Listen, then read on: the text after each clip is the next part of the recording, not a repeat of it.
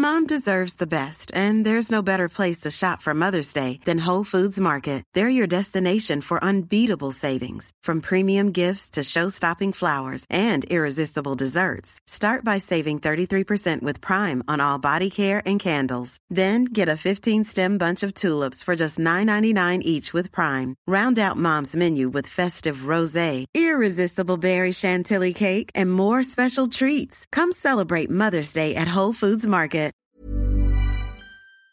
Et bienvenue dans le podcast Culture PG du lundi 12 septembre 2022. Nous sommes là ce soir pour euh, discuter de deux matchs en particulier. On va commencer par le PSG Brest de samedi après-midi, la septième journée du championnat, victoire 1-0. On va revenir un peu sur ce match qui n'était pas le match le plus passionnant de la saison, mais on a quand même des choses à dire dessus. Et ensuite, on basculera sur le Maccabi Haïfa PSG de mercredi soir en Ligue des Champions. Certains d'entre nous ont regardé l'intégralité des rencontres d'Haïfa cette saison pour vous en parler, donc on va être bien. Voilà. Euh, ou pas, on verra. Euh, On est quatre ce soir, comme tous les lundis, comme tous les podcasts en général, sauf euh, problèmes techniques qui arrivent régulièrement. Nous avons normalement Mathieu qui est là. Bonsoir Mathieu. Salut à tous. Voilà, donc Mathieu n'a pas trop potassé le Maccabi Haïfa, je, je dois vous l'avouer. Ce n'est- ce n'est pas moi qui ai regardé leur match. mais- Voilà. Nous avons normalement Ryan aussi qui est là. Bonsoir Ryan. Ouais, bonsoir. Et je vous confirme que c'est pas moi non plus qui ai regardé les matchs du Maccabi Haïfa. Bon, euh, sachant que c'est pas moi non plus, c'est c'est probablement le dernier cité. Bonsoir Omar, spécialiste en Ligue israélienne désormais. Bonsoir, Bonsoir à tous. En Bon. effet, j'ai l'intégrale du Maccabi euh, sur le bout des doigts. Depuis l'élimination face au l'élimination du PG en 98, j'ai tout regardé par vengeance. Donc, Ah, je- je suis incollable. non, je suis désolé, on va être euh, très très centré sur le PSG ce soir. Mais en tout cas, ça nous fait très plaisir de vous retrouver sur le live. On nous dit que le son est ok, bah, c'est une excellente nouvelle. Je m'excuse pour mon rhume, mais vous savez, euh, la mort de la reine m'a beaucoup touché, donc je n'ai pu euh, résister à, à aller à Buckingham pour me recueillir. Non, c'est pas vrai, j'ai juste des enfants qui sont tout le temps malades. Sur ce, merci aux subbers que sont Maxou, Raimundo de Souza, Souza de Oliveira, alias Rai pour ceux qui ne savent pas, Emioloc, XX Torop, Diamka, Cisco74 et Stella9483, ainsi que Bisous, et lui c'est pour le plaisir que je le cite, on embrasse Simon. Euh, toujours enrhumé, c'est Philippe, et oui, aux grandes dames de ma chère maman que j'embrasse, je suis désolé. Rhum citron pour ton rhume, ouais mais bon, je, je suis pas non plus... J'évite de trop boire des rhums citron dès que j'ai un rhume, ça, s'appelle de l'alcoolisme à ce niveau-là. Est-ce qu'il y aura un live avant le match PSG, avant Maccabi Haïfa PSG de, de mercredi soir? Oui, tout à fait. Euh, il y aura un live d'avant-match euh, où on parlera un peu compo, attente, euh, paris sportif, puisque c'est un live sponsorisé, donc on, on fera pas semblant. Et voilà, Euh, on nous dit Rome surtout parce que le citron c'est pas très efficace. Écoutez, je demanderai les conseils avisés de certains amis euh, spécialistes là-dedans. On salue les collègues de Planète Rome euh, qui ont créé le site après s'être rencontrés via Culture PG. Ça c'est une autre histoire. On va attaquer tout de suite sur le pouls du match de samedi soir. Donc victoire 1-0 des Parisiens contre le Stade Brestois 29. Le seul but du match a été inscrit par Neymar dès la 30e minute de jeu sur une passe décisive de Lionel Messi. Euh, Neymar avait déjà été tout proche de faire basculer la rencontre euh, quelques minutes plus tôt. C'était à la 22e si je me trompe pas, où il est fauché en position de dernier défenseur euh, par Cédric Herel. Cédric ou Cyril? Je me peu importe, je m'excuse auprès de Monsieur Herel. Christophe Herel, pardon. Mais en fait, il y a eu un léger hors-jeu, et donc on est revenu à la situation initiale. Donc très joli but de Neymar. Et euh, on va dire que c'est à peu près ce qu'il faut retenir de la rencontre, parce que ça a été euh, une rencontre euh, post-Ligue des Champions assez atypique des rencontres de post-Ligue des Champions, de pré-Ligue des Champions. le PSG qui joue un peu à l'économie. Si vous avez suivi le week-end de football, il y a pas mal d'équipes européennes qui ont joué comme ça. Je pense un peu au Bayern qui fait 2-2 domicile contre Stuttgart, mais bref. C'est un peu, c'est, un peu le contre-coup de la première journée de Ligue des Champions. Il y a eu beaucoup d'é- d'énergie, de tout ça dépensé. Et au final, Paris, après 10-15 premières minutes un peu moyennes, enclenche un peu la, seconde. On arrive à se procurer beaucoup d'occasions, notamment avec un axe euh, Messi à l'organisation, passe en profondeur côté gauche, euh, où tout passait côté brestois, et Bernat ou Neymar, voire Mbappé aussi à la réception. Globalement, pratiquement toutes nos, situations sont venues de là. On marque un but, on n'en marque pas un deuxième. Début de seconde mi-temps, où on a l'occasion de faire le break, euh, la tête de Messi sur le poteau sur un bon centre de Mbappé notamment. Mais on le fait pas. Et comme souvent en football, quand on ne fait pas le break, bah, peu à peu on se fatigue. Il y a la sortie de Verratti qui est quand même un joueur décisif quand il s'agit de tenir le ballon et de, construire. Fa- Fatigue aussi mentale et psychologique de, de l'équipe parisienne, peut-être aussi un peu physique, mais bon, peut-être pas tant que ça. Il y a eu 4 jours d'écart entre les, deux rencontres, entre la Juve et, Brest. Mais globalement, ça, ça, devient mou, mou, mou, mou, mou. Et à la fin de la rencontre, il y a cette erreur de Kim Pembe qui relance un peu Brest, mais que Donnarumma permet d'éviter. Puis, globalement, le PSG ne va pas du tout aller mieux malgré ce, comment dirais-je, cette piqûre de rappel, et va finalement euh, peut-être pas frôler la correctionnelle, mais ne jamais mettre ce deuxième but et pas très très bien gérer sa fin de rencontre. On, se retrouve un peu dans la situation euh, qu'on connaît malheureusement euh, régulièrement du cul entre deux chaises, où les attaquants ont envie d'aller mettre un deuxième but, les milieux de terrain savent pas trop quoi faire, et les défenseurs tentent de rester derrière. Donc c'était pas c'était pas génial génial génial, mais euh, bon bah c'était comme ça et on gagne 1-0, ce qui reste le principal parce que je sais pas si vous, certains ont réalisé, mais en championnat on est toujours devant qu'à la différence de but, ce qui est quand même euh, assez ennuyeux après euh, cette journée de championnat. Marseille veut pas lâcher l'affaire et Lens est juste derrière. Lyon ayant de son côté décroché avec deux défaites consécutives lors des deux dernières journées. Mais bon, un match pas, pas génial, génial, on va pas faire semblant. Hein. Et au final, une victoire qui comprend, euh, parce qu'il y a, je dire, il n'y a pas de blessés, mais si, il y en a un justement qui est un peu gênant parce que ça va durer longtemps en plus, mais qui qu'il faut accepter dans ces périodes. Voilà. À défaut d'avoir tout bien fait, le fait de, prendre les trois points reste pour moi la principale satisfaction de la journée, c'est dire si ça n'a pas été génial pour se contenter que ça, de contenter de ça, pardon, alors qu'on volait littéralement sur la Ligue 1 depuis euh, quoi, un mois et demi. Quoi. Voilà, mon pouls du match n'est pas ultra ultra positif, je m'en excuse, parce que on me reproche souvent d'être pessimiste, mais j'ai trouvé que le match n'était pas, pas terrible terrible et qu'il n'y avait pas vraiment de, de quoi célébrer ou, s'enflammer sur cette rencontre euh, à cet instant. Mathieu, je te laisse compléter ce pouls du match pendant que je vais finir de vous mettre des belles images pour illustrer. Qu'est-ce que tu en as pensé de ce, PSG Stade Brestois 29, pardon? Bah, Pas un bon match, hein, c'est le moins qu'on puisse dire. Il n'y a évidemment pas un but d'écart en, termes d'écart de, qualité entre les deux équipes. Donc euh, à partir de là, Paris a forcément sous-performé par rapport à ce que, par rapport à ce qu'était l'opposition. Brest est 18e au classement, il me semble, donc c'est l'équipe la plus mal classée en tout cas qu'on ait, qu'on ait affrontée depuis le début de saison. Et euh, l'écart de qualité, c'est assez vu. Les rares fois où Paris a, a pu accélérer ou voulu accélérer. Tu l'as mentionné, mais sur le côté gauche, entre le, central droit de la défense à, 3 et le piston droit de, Brest, il y avait vraiment tout qui passait entre Bernat Neymar. Euh, toutes les situations du match côté parisien, enfin du moins de la première mi-temps, sont dans, cette, euh, dans cet intervalle-là, sur des passes en profondeur, souvent de, Messi ou bien de, de Neymar. Le problème, c'est que le PSG a encore joué un match euh, très à l'économie, je dirais dans la lignée des deux derniers, que ce soit face à Nantes ou face à la Juve.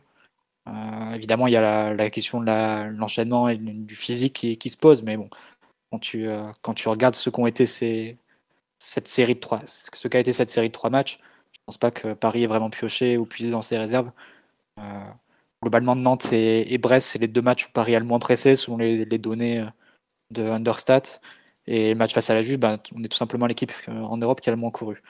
Donc, je pense pas que les, les réserves aient été trop, trop entamées par Paris durant cette, euh, cette série de matchs. Et sans doute ce que s'est dit aussi Galtier, puisqu'il a enchaîné euh, euh, avec une équipe très proche de l'équipe titulaire. Seulement deux rotations, une en, défense centrale et une au poste de, piston gauche. Avec la volonté de, de sceller le match et, le résultat le, plus tôt possible. Il semblerait que le, soit le message n'est pas, ne soit pas passé complètement parce que ça, enfin, les joueurs n'ont pas, ont pas vraiment retranscrit sur le terrain cette volonté de, de plier au plus tôt a joué vraiment avec le frein à main, avec l'économie, à l'économie. Très peu d'appels, très peu de mouvements sans ballon. Euh, globalement, il n'y a que Bernat, c'est à 80% et, 20% le reste pour, pour Neymar. Mais si, on, parle de joueurs qui ont fait des... non, mais si on parle de joueurs qui ont, qui ont fait des courses à vide. Ah oui, ça oui. C'est là où je voulais en venir. C'est là où je voulais en venir. Très très peu d'appels. Euh, même pour un joueur comme Mbappé, tu vois l'action du, du, but de, de, Neymar. Mbappé vient décrocher à hauteur de Messi. C'est le joueur le plus bas sur le terrain, euh, derrière Verratti, derrière Vitinha, derrière les deux pistons aussi à ce moment-là. Euh, il y a eu très très peu de, tranchants et de volonté de, faire mal. Et au final, on joue encore une fois avec le feu parce que même si l'adversaire en, face est, très inférieur et sans doute que les joueurs le ressentent forcément, il faut être plus sérieux et plus, comment dire, déterminé dans la volonté de, de plier le match le plus tôt. Paris a la possibilité de marquer 2-3 buts à la mi-temps à, Brest sans, sans, aucun problème. Je ne pense pas être prétentieux ou, demander trop à, ce sujet. Il y a vraiment un, énorme écart de qualité entre les deux équipes. Juste... Et on l'a pas fait, effectivement, on se laisse, on se laisse à la, à la merci d'un retour de Brest. Ouais, juste un truc. Euh, pour ceux qui ne le savaient pas, Brest était la 19e défense de Ligue 1 avant de venir au parc. On me dit sur live, peut-être plus mauvais match de l'Air Galtier, c'est possible. Euh, ouais, bah les, les chiffres le donnent. Hein. C'est l'écart le plus faible entre expected goals concédés et, euh, expected goals en notre faveur aussi. c'est celui où on a le moins créé d'occasion. T'as tout le premier quart d'heure de la deuxième période où c'est Brest qui a la, qui a la possession, donc, mais avant même la sortie de Verratti. tu commences à, à plus vraiment faire les efforts, plus, vraiment de défense euh, collective. Il n'y a pas eu vraiment de, séquence de, pressing trop non plus en première période, mais en deuxième période, ça s'est encore plus délité. Euh, et puis offensivement, c'était.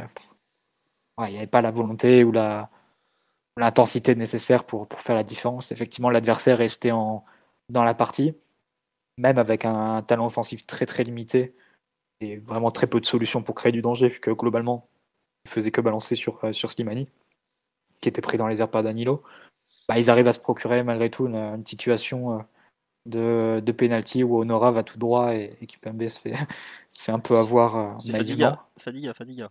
Ah, c'est Fadiga. Attends, c'est Honora, il me semble. Enfin, laquelle? Le péno sifflé? Ouais, le péno Oui, non, c'est le jeune Noah Fadiga, le, fils de Kalidou. Non, ah, non, non, euh, j'ai eu un débat avec euh, des amis sénégalais cet après-midi sur Twitter à propos de Fadiga. Donc je peux t'assurer que c'est lui, donc j'ai aucun doute là-dessus. Non, non, euh, Honora, ah, c'est celui qui fait la. Honora, c'est celui qui fait le centre sur lequel. comment il s'appelle? Ah, c'est Slimani est trop court en, première partie. Voilà, exactement. Hmm. Bon, bah, voilà, c'est juste une situation un peu un peu isolé, mais bon, qui fait pénalty et sans arrêt, un arrêt providentiel de, de Donnarumma, on aurait pu partager les points face à une équipe qui, est très très short en, qualité, euh, avec laquelle l'écart est, abyssal. Donc, euh, ouais, un match vraiment à l'économie. Tu sens que depuis 2-3 matchs, on, tombe un peu dans cette, dans cette euh, gestion un peu trop marquée, on va dire. Ouais. Et en oubliant de, de plier les matchs. Donc, mm. C'est dommage. Ouais, c'est ce qu'on nous dit sur le live. Euh, c'est dommage d'avoir fait qu'un bon mois, mais après, ça correspond aussi à l'enchaînement des, doubles rencontres. On nous demande c'est qui J'imagine qu'il faut parler de Kalilou Fadiga. C'est un ancien international sénégalais qui a beaucoup joué en France, qui a joué à Auxerre notamment, à Lens ensuite, mais ça s'est un peu moins bien passé, qui était un superbe gaucher qui était d'ailleurs visiblement au Parc des Princes. Euh, si je me trompe pas, Bandiugou, qui était chez nous, était de la famille aussi, peut-être un cousin, je ne suis pas Omar si je ne dis pas une bêtise, mais il me semble qu'il était de la famille aussi, euh, de chez nous. Bref. Euh, on nous dit effectivement sur le live, c'était vraiment c'est le genre de match dont on va devoir se contenter, qui risque de se multiplier avec la Coupe du Monde qui approche. Tu, je sais pas, vous êtes d'accord, euh, Ryan ou Omar, sur un peu ce, risque de voir ce genre de rencontre euh, Ah oui, Bandiougou et de la famille, me dit Titi. Oui, merci, j'étais pas complètement fou parce qu'on on, s'était posé la question. Euh, Ryan, Omar, sur le, la rencontre, qu'est-ce que vous en pensez? Malheureusement, ça nous pend Ryan.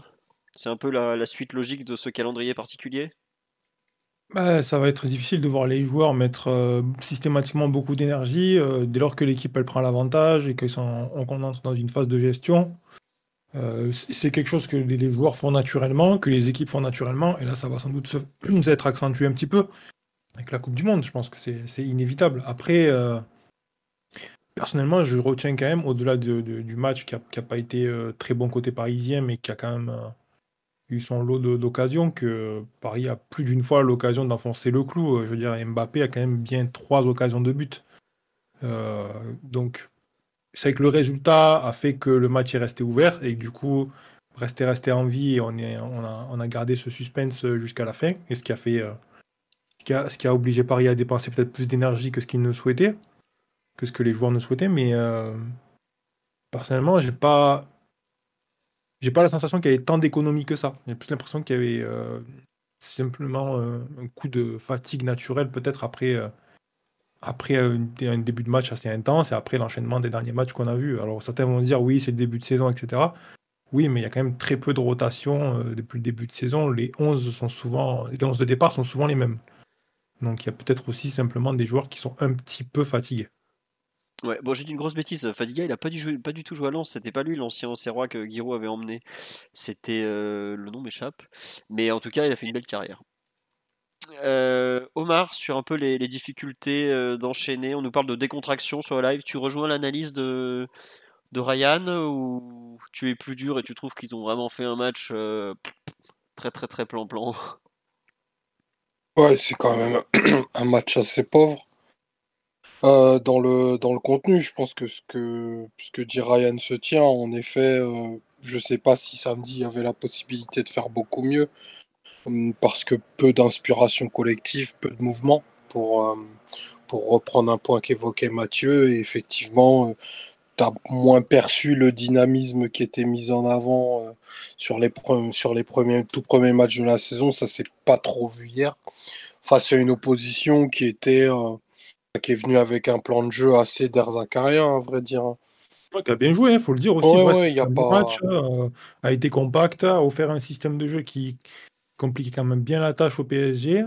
Donc il faut prendre en compte l'adversaire aussi. hein. En effet, il- je sais pas, tu disais qu'ils étaient 19e avant le, le 19e début de la saison, défense. 19, 19e défense, donc euh, tu pouvais t'attendre à une, gola- une goleada, mais en réalité, c'est une équipe qui a très bien tenu la, la largeur, euh, qui a annihilé quasiment, euh, allé aux deux tiers du match, les possibilités de se faire attaquer dans la, dans la profondeur. Donc, ils ont fait un match cohérent, je pense, avec un plan qui a été suivi euh, scrupuleusement et, à la lettre, et quand tu es un petit peu moins inspiré, ben, dans la Ligue des Talents, tu tu vas pas mettre 5 buts d'écart. Et si tu n'avais pas euh, un Donnarumma qui était pour le coup dans un très très bon soir, allez, petit, mis à part dans son jeu au pied, ben, tu aurais peut-être partagé les points et, et ce serait un, un bah, tu aurais déjà lâché la tête du championnat. Donc un match où au final tu, tu sécurises les trois points, je pense que dans la période dans laquelle on est, Il faut prendre. et vu l'enchaînement des matchs, euh, c'est pas c'est pas 20, mais un contenu qui quand même euh, est, euh, est assez assez loin des promesses euh, de de fin d'été quoi. Je m'excuse, c'était l'incroyable Kanga à Calais que Giroud avait fait venir à, à Lorient, à Lens, Ah, pour à voilà. Lens pour un salaire de dingue en plus. En plus, puisque et donc Et il n'avait pas joué pendant longtemps. il a vite non plus joué. Ouais, non, il s'était vite arrêté lui aussi, il était un peu cuit, on va pas faire semblant. Akale était le successeur de, de Fadiga à Auxerre. Ils avaient fait la saison 2002-2003 ensemble, et puis après, euh, Akale avait pris la suite le moment où Fadiga était parti à l'Inter, où il, est, il a son fameux problème cardiaque détecté. Voilà, c'était un petit tour euh, Ligue 1. parce que Je crois que c'était encore la Ligue, c'est déjà la Ligue 1 peut-être, ou peut-être euh, changement Euh, Je division crois, en que- Ligue 1. je crois, euh, ouais, je crois que c'est au moment du switch. Je- voilà, D1 LFP. exactement. D1 LFP, et pas. Non, LNF à l'époque peut-être même encore. Bref. LNF, t'as raison, LNF. Là, on parle de trucs, euh, je peux vous dire, on a pris 20 ans en trois phrases. C'est pas, pas, très grave. Sur l'aspect euh, collectif, le... pardon, il y a des choses à retenir selon vous? Moi, je pense qu'il y a quand même un point qu'il faut noter, c'est la... le- On a quand même joué avec une défense à 3 malgré le fait qu'il jouait en 5-4-1 en face, plus ou moins. La... la bonne utilisation, en fait, Ramos montre à quel point tu peux jouer une défense avec une défense à 3 face à un seul attaquant et quand même être pertinent, je trouve. Ce qu'il a fait toute la première mi-temps, prendre l'espace, monter, euh, quitte à pousser vraiment Hakimi bah, tout proche de la ligne de hors-jeu, encore plus. Quoi.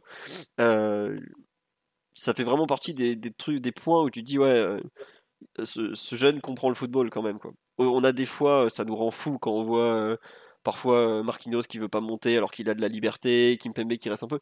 Je trouve que euh, ce que fait Ramos en première mi-temps, après, bon, il se calme un peu dans ses montées parce que bah, bon, c'est pas non plus son jeu, et puis euh, Brest devient un peu dangereux, mais euh, l'utilisation vraiment de l'espace pour un central, donc euh, des accès d'une défense à 3, vraiment excellente. Et c'est quelque chose qu'on n'a pas beaucoup souligné, c'est quelque chose qu'on n'a pas beaucoup vu cette saison, mais j'ai trouvé vraiment dans l'idée totalement ce qu'on attend. Après, bon, c'est sûr que évidemment, euh, quand tu as Slimani en face, comme on dit sur live, qui a 58 ans, qui court pas très vite, euh, qui bon, évidemment ça aide, mais dans l'idée, je trouve face à un bus comme ça, euh, gagner des mètres, se mettre devant, même centrer. On a revu Ramos du Real en 2006 côté droit à centrer, il fait un bon centre en plus. hein. Donc je sais pas ce que vous en avez pensé, mais moi c'est peut-être ce que j'ai préféré. Oui, Ryan? Ouais, ouais, je suis d'accord. C'est c'est un apport important parce qu'en plus, on le disait depuis le début de saison, il faut, faut faire en sorte de d'exploiter ce, ce surnombre à la base du jeu et, et pour pouvoir apporter des solutions un peu plus à l'avant et aider les milieux de terrain qui, qui couvrent beaucoup, beaucoup d'espace alors qu'ils sont seulement deux. Donc c'est ce genre de choses que qu'on attend en fait des joueurs et aussi de l'entraîneur. Il faut, que ça soit mis en place quoi. Mm. Après, comme tu dis, il y avait effectivement cette configuration où il y avait cette seul, attaquant de pointe qui, qui, qui encore que, je crois qu'il a gagné une ou deux courses dans la profondeur quand même, ce qui, est, ce qui est assez fou, vu son gabarit et son âge, mais euh, c'était typiquement le, genre de rencontre où euh, tu sais que tu vas pouvoir euh, monter un petit peu et tricher un peu sur ton positionnement pour aider ton équipe. On nous dit Ramos semble être à la recherche d'un neuf bon de la tête quand il centre. Ah bah, c'est sûr qu'au PSG, il n'est pas prêt de le trouver. Hein. Il est sur le banc de touche, le seul qui pourrait faire gagner les duels de la tête. Mais bon, en tout cas, ça, me fait plaisir de voir comme ça un peu du dépassement de fonction sur cette défense à 3 que je trouve jusque-là très scolaire. D'ailleurs, ça fait. Euh, on en parlera peut-être après, mais quand Marquinhos est rentré, il est rentré en tant que milieu de terrain. Ah, tu trouves? Moi, je trouve qu'il est rentré en défense, justement. Ah, moi, perso, j'ai quand même l'impression qu'il était rentré un peu plus haut que les autres. D'accord. Je sais pas, euh, Omar et Mathieu, ce que vous en avez pensé. Moi, je l'ai vu en défense, en fait, sur le, le premier ballon, je suis d'accord au milieu, et après, il descend d'un cran, j'ai l'impression. Bon, après, il a joué 5 minutes. Hein. Je sais pas, Mathieu, Omar, ouais. Non, on est d'accord sur le live euh, défense et Danilo qui passe au milieu, parce que justement, je crois qu'il y a un contre où on voit Danilo qui, qui fait 50 euh, mètres. Je crois qu'il y a peut-être deux ballons, juste au moment où il rentre, où il est beaucoup plus haut que les autres.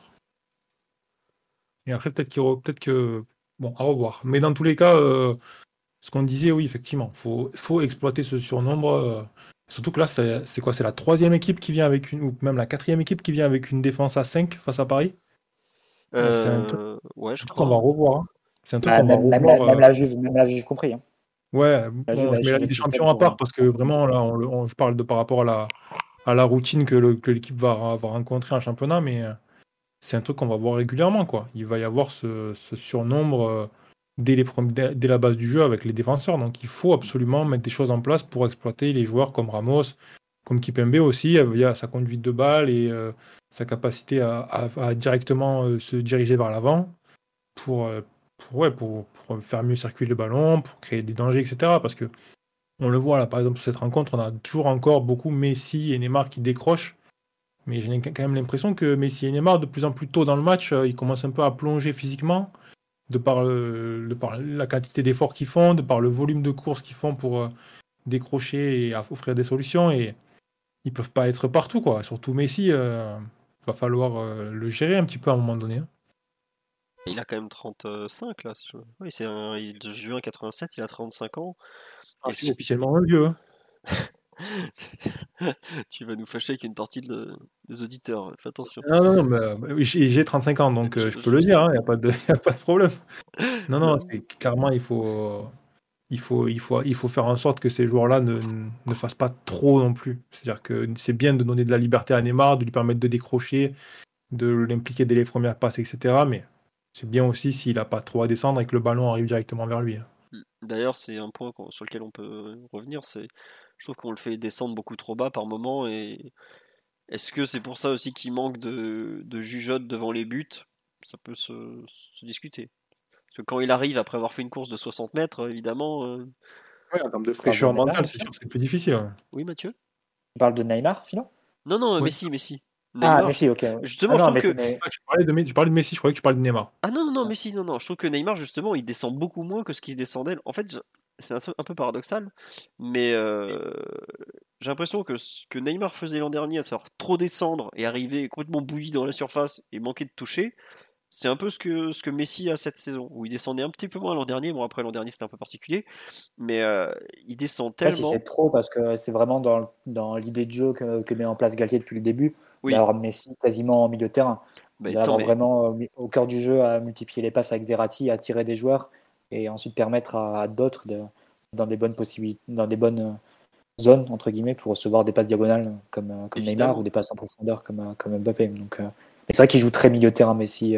mais il est milieu. Il, joue, il, je crois que c'est assumé. Hein, il, vient parfois récupérer le ballon dans des positions presque de latéral. Hein. C'est vraiment. il Mais vient euh, très très bas. Alors qu'il n'y a pas forcément la nécessité. Quoi. Il y, a des- il y a un moment, je crois que c'est à la 65e, 70e, je sais plus. C'est Ramos qui lui fait une passe à 3 mètres. C'est le milieu de terrain le plus bas sur le terrain. Ouais, mais ça arrive régulièrement, ça. On le voit Oui. euh, collecter le ballon des défenseurs centraux assez régulièrement quand même. hein. Oui, mais attends, Ouais, avec Verratti qui se met devant lui et qui, après, il- des, des 1-2 ou des redoublements de passes qui se mettent, en, qui se mettent en, en place entre les deux. Mais ouais, tu vois souvent euh, presque les inversions que tu voyais un peu avec Thiago Motta et, et Verratti qui changeaient de, de position. Là, tu, tu l'as un peu à l'envers avec Messi qui se retrouve parfois de- derrière Verratti, mais avec un rôle vraiment très de milieu de terrain. Et Vitinha qui compense en étant, en étant plus haut. Et, euh, mais je crois que c'est assez assumé. Et, et sur un match comme celui-là, euh, c'est clair que tu peux penser que c'est trop. Mm. Mais d'un autre côté, ça donne beaucoup de champ à Messi. Ça lui a permis de, de trouver des passes euh, en profondeur qui ont été une grande précision et qui ont permis le but. Donc, au moment du but, regardez, mais je pense que Messi a 5 ou 6 Parisiens devant lui. Ah, mais oui, c'est, mais c'est, ce que, c'est la situation que je te donnais tout à l'heure, Philo. C'est t'as Vitinha, Verratti devant, les deux pistons, Mbappé, Neymar, et t'as même euh, Neymar et Mbappé qui est à hauteur. Donc en gros, t'as que les trois t'as que les trois défenseurs derrière. Et ça encore, je trouve c'est- intéressant parce que c'est un- un- une arme que tu as quand tu as Messi, euh, que tu as même, euh, qui est même valide à l'heure actuelle, c'est-à-dire que même si c'est pas le Messi de Barcelone, si c'est pas le grand Messi qui était capable de faire absolument tout, il y a toujours ce truc que si tu lui laisses de l'espace et du temps pour faire une passe, il est capable de donner une passe décisive incroyable. Et ça, tu peux pas, tu peux pas l'avoir de Vitinha ou de, ou de Verratti à la base du jeu. Donc, le fait qu'il y ait cette permutation qui se crée, bon, c'est, je trouve ça intéressant et ça apporte quelque chose d'un point de vue euh, offensif. C'est ok, on utilise une carte, on projette nos milieux de terrain. un. Messi décroche, les milieux de terrain euh, offrent une ligne de passe à l'avant et lui créent de l'espace.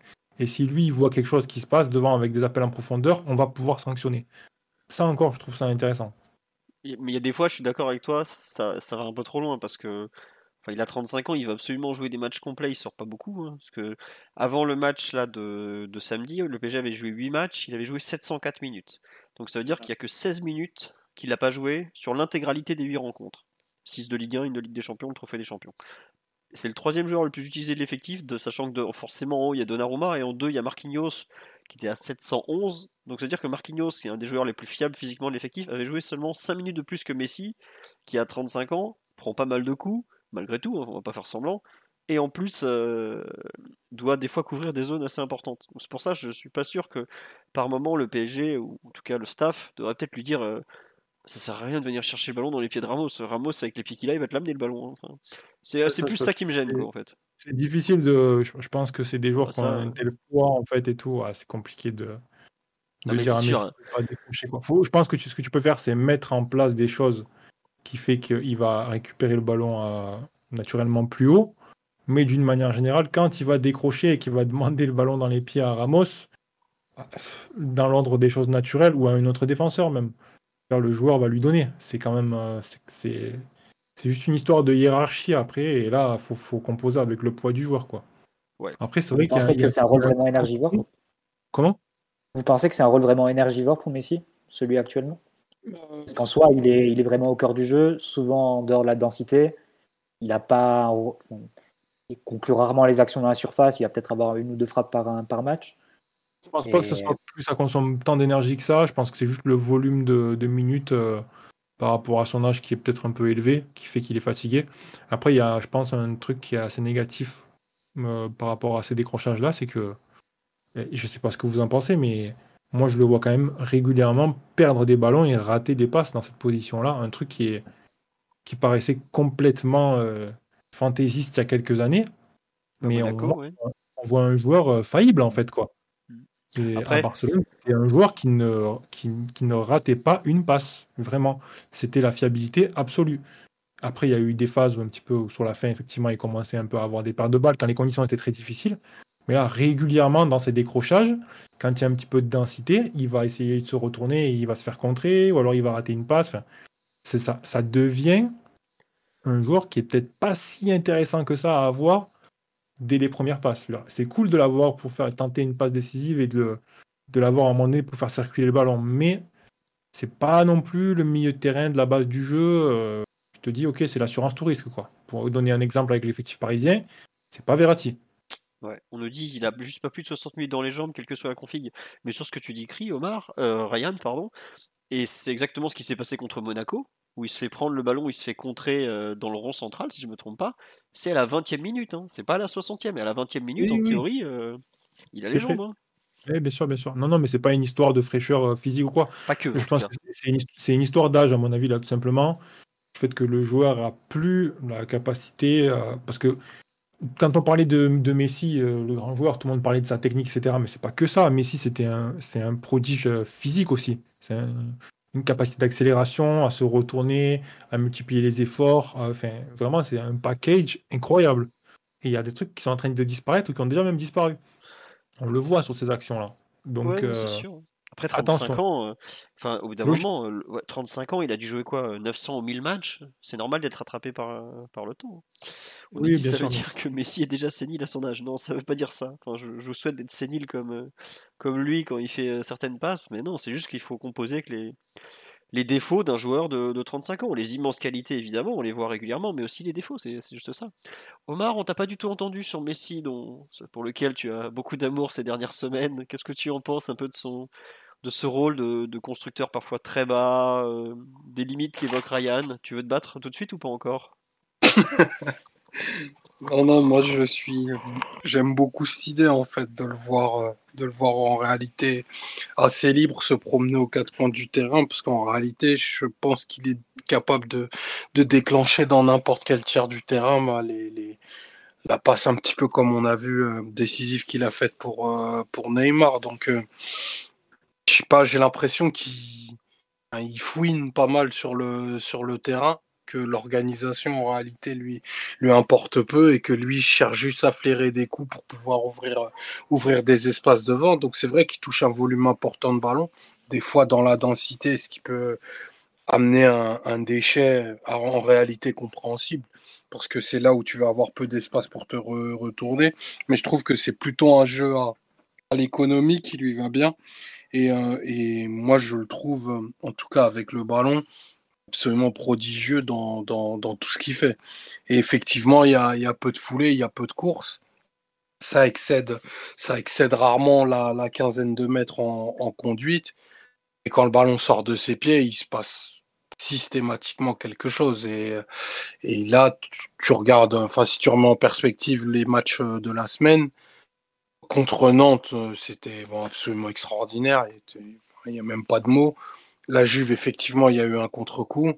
Et, euh, là, contre Brest, mine de rien, il te fait encore plus ou moins la, décision. Et il y a une connexion avec Neymar qui, est presque en train de faire bas- basculer le, le pôle de décision de l'équipe. Donc c'est quelque chose, euh, c'est quelque chose aussi à prendre, à prendre en compte. Et je dirais pas que c'est une tendance de fond, mais l'incorporation de Mbappé dans cette, euh, dans cette bromance, bah, c'est une question qu'il va falloir se, se poser parce que là, euh, ils sont rentrés dans les cas individuels.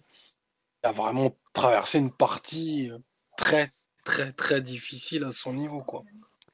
Ouais. Euh, non, Mathieu me disait, mais c'est Messi qui lance aussi Neymar sur le carton rouge. Oui, oui, et Bernat aussi plusieurs fois. Globalement, le schéma préférentiel du PSG contre Brest, ça a été Messi qui ouvre euh, comme ça, euh, côté gauche. euh, et il La fait euh, combien? 4 fois? 5 fois? 6 fois? Je sais plus.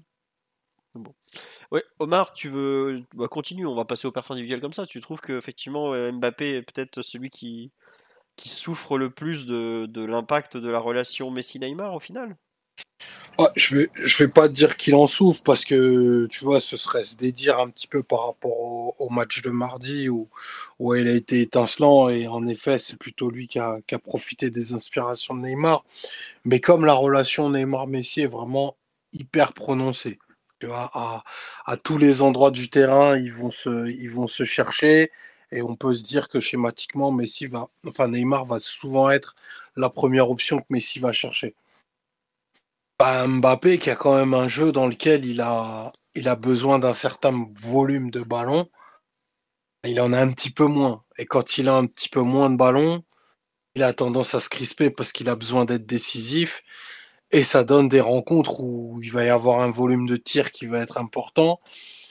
Pas forcément les bonnes surfaces de pied utilisées, pas forcément même les bonnes décisions prises. Et ça donne des rencontres comme celle qu'on a vue samedi, qui est, allez, à l'échelle d'un attaquant normal, on peut se dire que bon, c'est une rencontre honnête, tu t'en sors pas trop mal. Mais je trouve que le poids de Mbappé sur une rencontre comme celle-ci est inférieur à ce qu'il devrait. Euh, tant en phase de finition qu'en phase de construction. Dans le fait qu'en plus désormais c'est un joueur hyper, hyper fiable et hyper créatif dans cette phase-là. Là, c'est vraiment l'endroit du terrain où on le voit le moins depuis que cette, euh, depuis que cette saison a reprise. Est-ce que c'est dû vraiment au très net regain de force de, Neymar et, au nouveau rôle qu'a Messi? C'est un pas que je franchirais pas tout de suite, mais forcément ça, ça questionne. Et, euh, surtout que ben, les buts sont, encore assez également répartis. Mais je pense que Mbappé devrait quand même avoir facile 1 à 2 buts de plus. Allez, 2 à 3 buts pardon, de plus que, que ceux qui devraient. Donc euh, ça, ça a un impact sur ta performance si Mbappé marque moins que ce qu'il devrait. Euh, je souhaite, hein, bien sûr, et je l'espère que, Neymar soit décisif à toutes les rencontres. C'est pas trop euh, ce à quoi on a été habitué depuis, plusieurs années. Donc, faudrait pas que la machine euh, à côté s'enraye. Mais il y a une responsabilité individuelle du joueur aussi, Omar. Moi, je vois en première mi-temps, les seuls appels en profondeur d'un attaquant parisien, c'est Neymar qui les fait. C'est pas Mbappé par exemple, le, but de Neymar, c'est un appel que Mbappé peut très bien faire. Et euh, à la place, il vient de décrocher à hauteur de Messi sur le but. Je me demande à, quoi ça sert pour lui. Moi, j'ai l'impression qu'il a joué un match comme s'il sortait du lit, hein, Mbappé, avec très peu de motivation et d'intensité. Tu l'as très peu vu euh, aller dans le dos de la défense de, Brest. Au contraire, tu plutôt, euh, plutôt décroché. Je sais pas, moi j'ai l'impression que c'est, enfin, c'est pas un bon match, mais je pense qu'il y a aussi une responsabilité individuelle de sa part de ne pas avoir fait, de ne pas avoir mis l'intensité nécessaire, de ne pas avoir multiplié les courses. Parce que si tu, mets les, si tu fais ces courses-là, les ballons, ils arrivent avec, avec Messi et Neymar.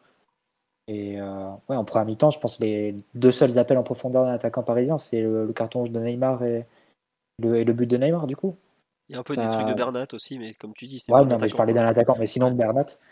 Mbappé a été un peu euh, manquant à ce niveau-là. Et donc, ouais, j'ai l'impression que c'était un match un peu, un peu à l'économie. Et encore une fois, moi, l'action du but, ça m'a un peu gêné, que ce soit qu'ils viennent comme ça décrocher et solliciter une, passe latérale de Messi à 5 mètres.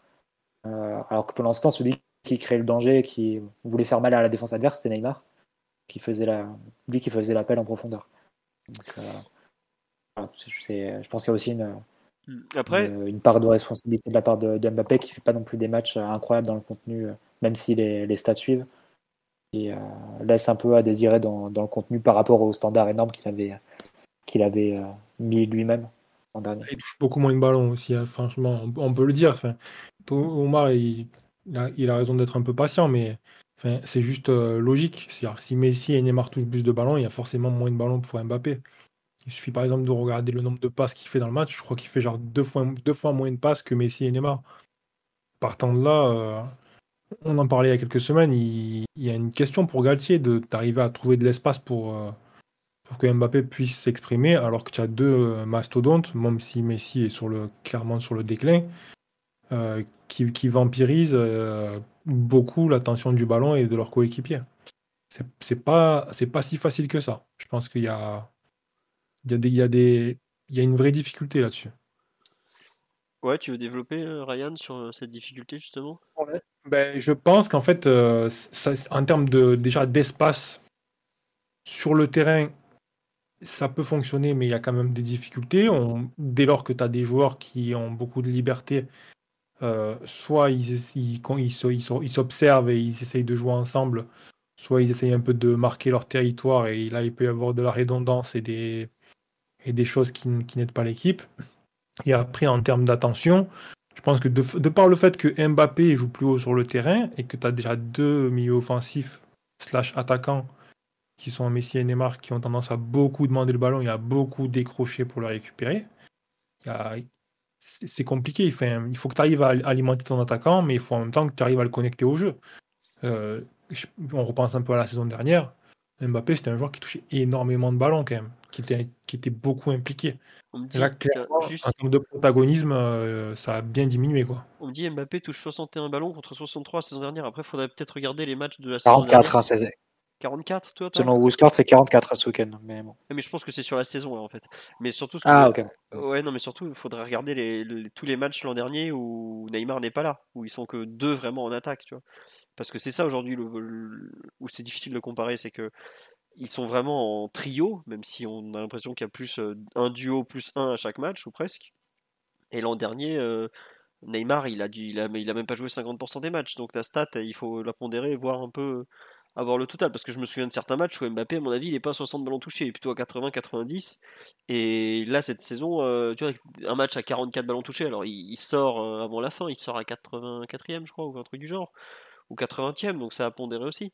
Mais euh, tu as vraiment l'impression d'un match ouais, où il pèse peu. Et je trouve aussi, comme tu as dit, Mathieu, qui, qui rentre dans la partie à l'envers. On a l'impression que les premiers ballons, il y a un truc qui lui va pas il est pas dedans, ou il a pas envie de jouer, ou peut-être que physiquement il est pas bien en ce moment aussi, hein, ça peut arriver. Et il touche que seulement la moitié de ses ballons dans le dernier tiers, et le reste c'est beaucoup de dézonage ou de décrochage euh, intempestif dans le rond central, un peu axe gauche comme ça. Euh, et je trouve hein, que c'est assez en contradiction avec ce qu'on raconte notamment l'histoire des pénalties où tu euh, l'imagines en assoiffé de stats et, vouloir prendre la, moindre occasion pour marquer des buts, etc. Et la meilleure, la meilleure façon pour, pour marquer des buts et euh, de faire tes stats et de créer du danger, d'avoir des positions de tir, etc. C'est de rester devant. Les ballons, ils vont, ils vont devenir avec les, passes de Messi et de Neymar. Donc c'est, euh, moi, j'ai trouvé son. Ça reste quand même un joueur. Ça, je te coupe Mathieu, ça reste quand même un joueur qui aime euh, récupérer le ballon dans les pieds, accélérer, déséquilibrer, etc. Tu vois, on ne parle pas d'un joueur qui est, qui est conçu à 100% pour attaquer les espaces, comme peut l'être par exemple un Timo Werner, pour, pour citer un, un, profil et non pas de comparaison en termes de, qualité. On parle d'un joueur qui aime bien vraiment collecter le ballon, accélérer avec, le conduire, tenter des triples, qui régulièrement tente des triples, que ce soit côté gauche ou côté droit de la surface de réparation pour essayer un centre. Donc il y a quand même un, rapport avec euh, une affection par rapport au ballon, par rapport à la participation au jeu qui est important. Et je pense que la difficulté, elle est là, c'est que il faut arriver à lui trouver de l'espace pour qu'il puisse suffisamment toucher le ballon et être satisfait sans qu'il tombe dans la frustration. Parce que de toute façon, euh, pourra pas la, Galtier ne pourra pas l'avoir dans un rôle de joueur qui attend sagement ou qui multiplie les appels juste alors que les autres derrière euh, peuvent un petit peu entre guillemets euh, s'amuser et toucher la balle. Quoi. C'est Mbappé, je crois pas que ce soit ce joueur-là. Hein. Mais d'ailleurs, il y a une action en deuxième période où il va percuter et ensuite ça part en, combinaison avec euh, Neymar et Messi. Ouais, Mais après, c'est toujours trouver chacun un espace, euh, que chacun ait son espace pour, euh, pour, que le trio ensemble euh, puisse s'élever et avoir une, performance qui, qui, convient à chacun. Chacun ait vraiment son espace. effectivement, il, a sans doute pas, quand tu joues avec Neymar et Messi, sans doute pas ce qu'il espérait quand il a prolongé. je pense qu'il espérait que le, regain de protagonisme qu'il a eu la saison dernière, ça se reflète et ça s'accentue cette saison sans doute avec le départ de, Neymar. Est-il que Neymar est dans l'effectif et il faut trouver maintenant des, solutions euh, pour associer les trois. Et je pense que Mbappé, il peut aussi comprendre que euh, à la création, tu auras moins besoin de lui. Alors tu peux, en avoir, tu peux avoir besoin de lui euh, pour dézoner et être dans la percussion, etc. mais c'est pas incompatible avec le fait de, de, faire des appels en profondeur et d'être d'être vorace dans l'attaque de la surface. Et là, sur un match comme celui-là, j'ai trouvé que c'était attaquant qui, qui, offrait le moins en termes de danger en réalité. En termes à la fois de, de création d'occasion et de, de, capacité à, à finir. Donc, ouais, j'ai trouvé que c'était un match un peu euh, peu plan-plan hein, de, de Mbappé. Je sais pas si quelque chose ne lui convenait pas ou quoi. Mais en soi, le, je comprends que ça puisse le frustrer, mais il peut aussi en tirer parti hein, d'avoir deux, créateurs de, de, ce niveau derrière lui. Moi, je crois qu'il cherche encore sa place pour l'instant. Je crois que c'est encore une. Ouais. Et il le dit d'ailleurs. Ah, excuse-moi, je t'ai coupé rien. Après PSG, Juve, il le dit qu'il cherche encore sa place, que c'est un changement de système, etc., etc. Après, bon, un mec qui cherche sa place et qui a déjà mis 7 euh, ou 8 buts cette saison, je sais plus. Euh, bon, enfin, il a au moins, il a quand même un certain niveau devant les buts. Hein, faut pas faut pas l'oublier. Hein. Cette saison, Mbappé, c'est 9 matchs. Euh, non, 8 matchs, ça doit être déjà 7 ou 8 buts. Il est pratiquement. Un, moment, avant le match de ce week-end, il était un but toutes les 53 minutes, je crois.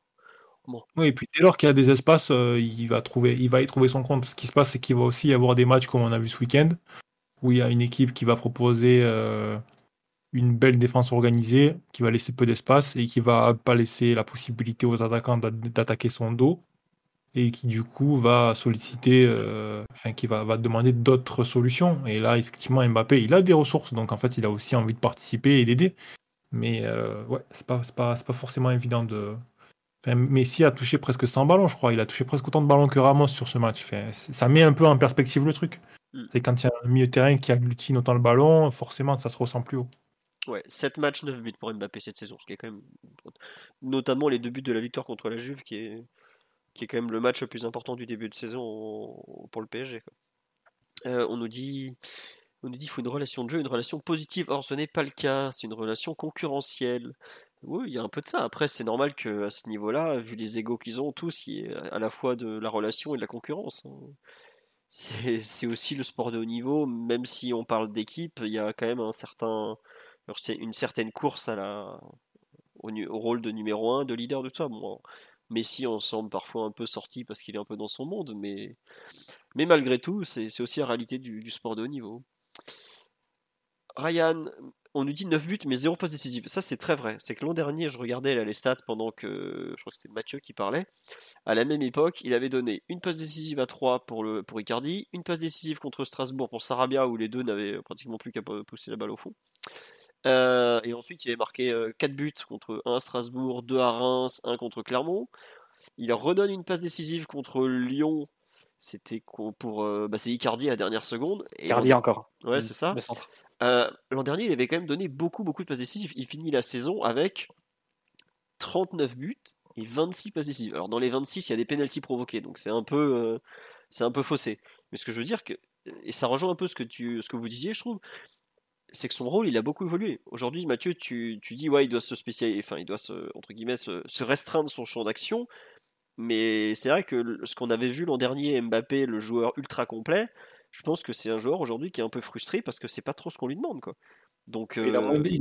franchement, on peut le résumer à un truc très simple. Il a juste moins d'espace et moins de protagonisme. Donc, euh, partant de là, effectivement, c'est un joueur qui était en ligne ascendante, c'est-à-dire qui, attendait un changement de statut, qui avait atteint un certain niveau en termes de production, en termes de fiabilité, et qui sans doute pensait qu'il allait augmenter. Et en fait, non, il a encore moins d'espace que la saison dernière. Donc forcément, il y a un ajustement. Après, il y a le fait que l'équipe a des résultats positifs, qu'il arrive à marquer quand même pas mal de buts, comme tu l'as souligné, Philou, que euh, qu'il a des coéquipiers qui euh, quand même l'engagent régulièrement et qu'il y a des petites connexions qui se créent. Donc, au-delà du fait que le joueur peut ressentir une frustration parce qu'il n'arrive pas à trouver l'espace et à s'exprimer autant qu'il le voudrait. Ready to pop the question? The jewelers at BlueNile.com have got sparkle down to a science with beautiful lab-grown diamonds worthy of your most brilliant moments. Their lab-grown diamonds are independently graded and guaranteed identical to natural diamonds, and they're ready to ship to your door. Go to Bluenile.com and use promo code LISTEN to get $50 off your purchase of $500 or more. That's code LISTEN at Bluenile.com for $50 off. Bluenile.com code LISTEN. Hey, it's Paige DeSorbo from Giggly Squad. High quality fashion without the price tag? Say hello to Quince. I'm snagging high end essentials like cozy cashmere sweaters, sleek leather jackets, fine jewelry, and so much more. With Quince being 50 to 80% less than similar brands. And they partner with factories that prioritize safe, ethical, and responsible manufacturing. I love that. Luxury quality within reach. Go to quince.com slash style to get free shipping and 365 day returns on your next order. Quince.com slash style. Les choses vont dans le, dans le bon sens. C'est, c'est, ça reste quand même euh, le plus important pour l'équipe, quoi. C'est, tu, tu fais bien noter la frustration, Ryan, parce que vous aurez, vous aurez noté aussi le, ta réponse, en, je sais plus si c'était en conférence de presse ou en interview, euh, après le match face à la Juve. Il insiste lourdement sur le nouveau rôle dans, son nouveau rôle dans l'équipe. Et tu comprends à la moue et au ton employé que ça ne lui va pas. Hein. et qui se sent, et qui se sent un peu, un peu frustré. Hein, T'es de, de ce gentil, qu'il doit faire cette saison. t'es gentil galette, mais je suis pas prolongé pour être le sbire des deux autres. Non, c'était en, en TV, puisqu'il n'a pas fait conférence de presse, il n'y a que les. Ouais, c'était en TV avec RMC, il me semble, avant le. Euh, moi, je crois que c'était Canal, Canal, mais mais- peut-être. Enfin, c'est pareil, globalement, c'est les mêmes questions. Vous avez l'extra en tête, c'est Ouais, il, fait, ça. il fait vraiment. euh, oui, j'ai un nouveau rôle, je dois m'adapter, etc. Tu comprends que ça le fait chier, quoi. Mm. C'est- Après, bon, c'est comme ça. hein. On nous dit, c'est vrai qu'il est aussi là pour l'avant-dernière passe. C'est vrai, l'avant-dernière passe, elle n'est pas comptabilisée, mais par exemple, les deux matchs, les deux buts contre la Juve, Mbappé, il est avant-dernier passeur à chaque fois. Il est aussi avant. L'an dernier, il était euh, très régulièrement avant-dernier passeur. En général, le plus avant-dernier passeur du PSG, c'est Verratti, notamment sur des circuits. bah, le but de ce week-end Verratti, Messi, Neymar, par exemple, c'est un circuit qui est assez courant pour quiconque regarde les, les lignes comme ça. Mais Mbappé, euh, l'an dernier, était aussi très souvent à l'avant-dernière passe. Il l'est moins cette saison. euh, il apparaît moins aussi dans les chiffres. Est-ce qu'on compte une passe décisive pour un penalty provoqué? Moi, je considère qu'il faudrait, mais ça, c'est après, c'est chacun fait ce qu'il veut. Les, les stats de la ligue, en tout cas, le, le font pas. Mais cette saison, il n'a pas provoqué un penalty, par exemple, si je ne me trompe pas. Donc, c'est comme ça. À voir. Euh, on nous dit s'il veut, à Toulouse, on le prend, il aura toute la place qu'il veut. Euh, malheureusement, je crois que le TFC n'est pas tout à fait dans son plan de carrière. Donc, on va suivre. Euh, dit Galtier doit leur faire passer le message de jouer à 3 ou d'en mettre un sur le banc. Je pense que Galtier, il pourra rien faire passer du tout. Ils vont lui dire gentiment T'es mignon, mais écoute, nous on est là, on te fait gagner des matchs, donc tu vas t'asseoir et nous laisser faire. Et c'est un peu malheureusement la réalité des entraîneurs de haut niveau également. Sur l'aspect, on a déjà fait quand même beaucoup euh, sur Neymar, euh, Messi beaucoup et Mbappé aussi pas mal. Est-ce qu'il y a un- d'autres joueurs, on a, j'avais vite fait parler de Ramos tout à l'heure, est-ce qu'il y a un autre joueur dont vous voulez parler sur ce PSG Brest qui a retenu votre attention ou c'est moi qui vous lance sur un thème? Est-ce que vous avez un joueur en particulier que vous voulez citer? Ryan, Mathieu, Omar. Bon, personne ne parle, donc on va lancer sur un joueur que on a vu pour la première fois, savoir les premiers pas de Fabien Ruiz. J'allais dire Carlos Soler. Non, c'est Fabien Ruiz qui a fait ses débuts, qui a remplacé donc Verratti, qui s'est positionné devant la défense en duo avec Vitinha, puis euh, comment il s'appelle Danilo. puis Danilo, merci Mathieu pour la fin de match. On voit que tu as 7 ans d'expérience dans le podcast, hein, tu m'aides.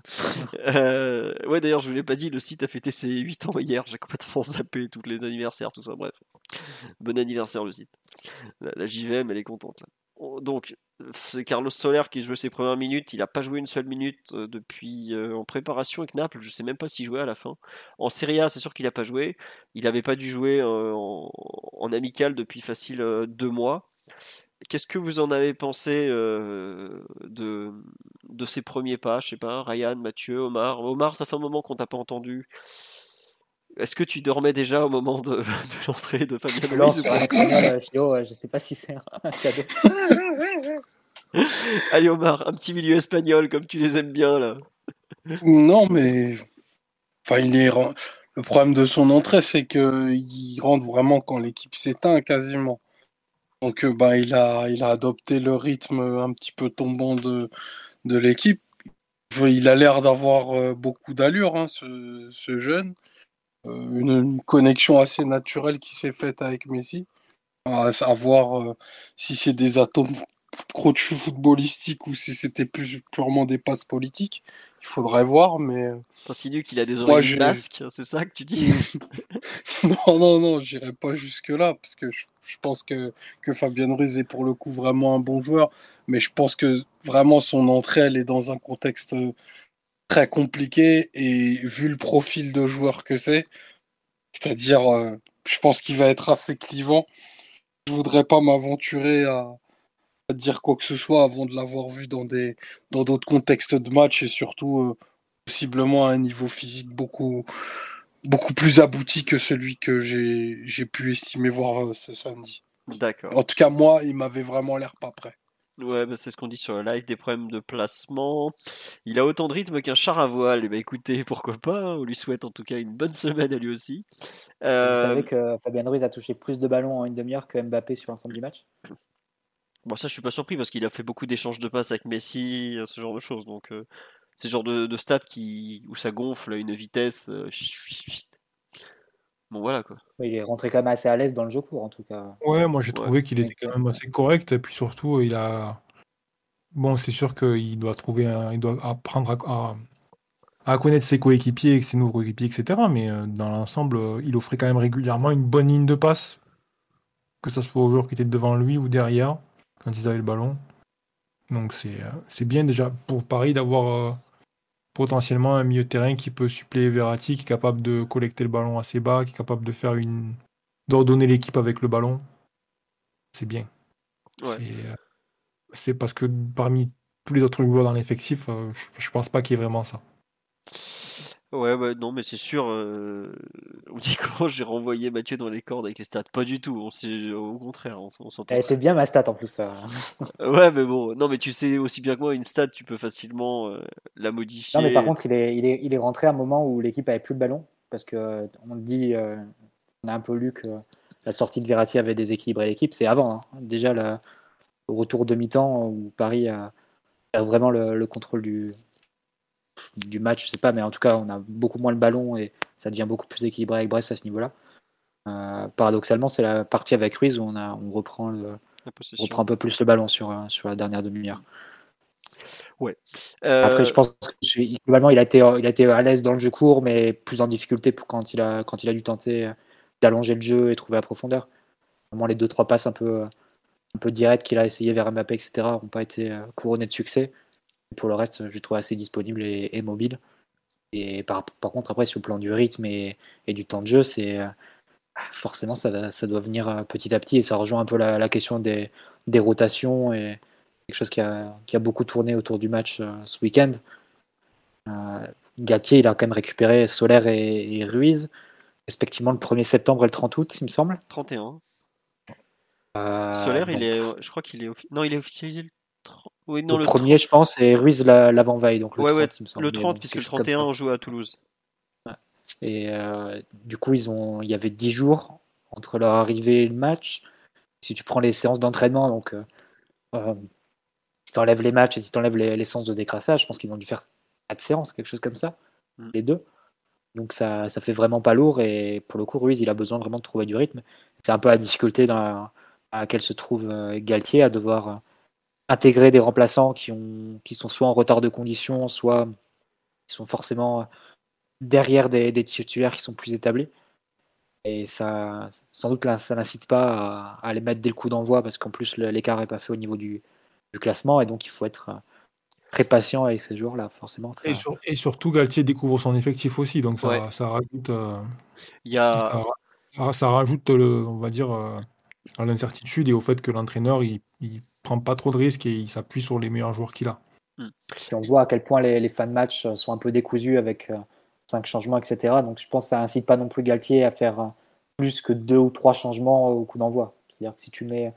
Je me souviens par exemple la, la dernière saison de Blanc, 2015-2016, euh, souvent sur les matchs de turnover, il changeait 6-7 joueurs. Il changeait deux latéraux, il changeait un central, il changeait deux milieux, il changeait un attaquant tu te retrouvais d'un coup sur le terrain avec Van der Ville, Kurzawa, Marquinhos, Sambouli, Rabiot et disons Lucas.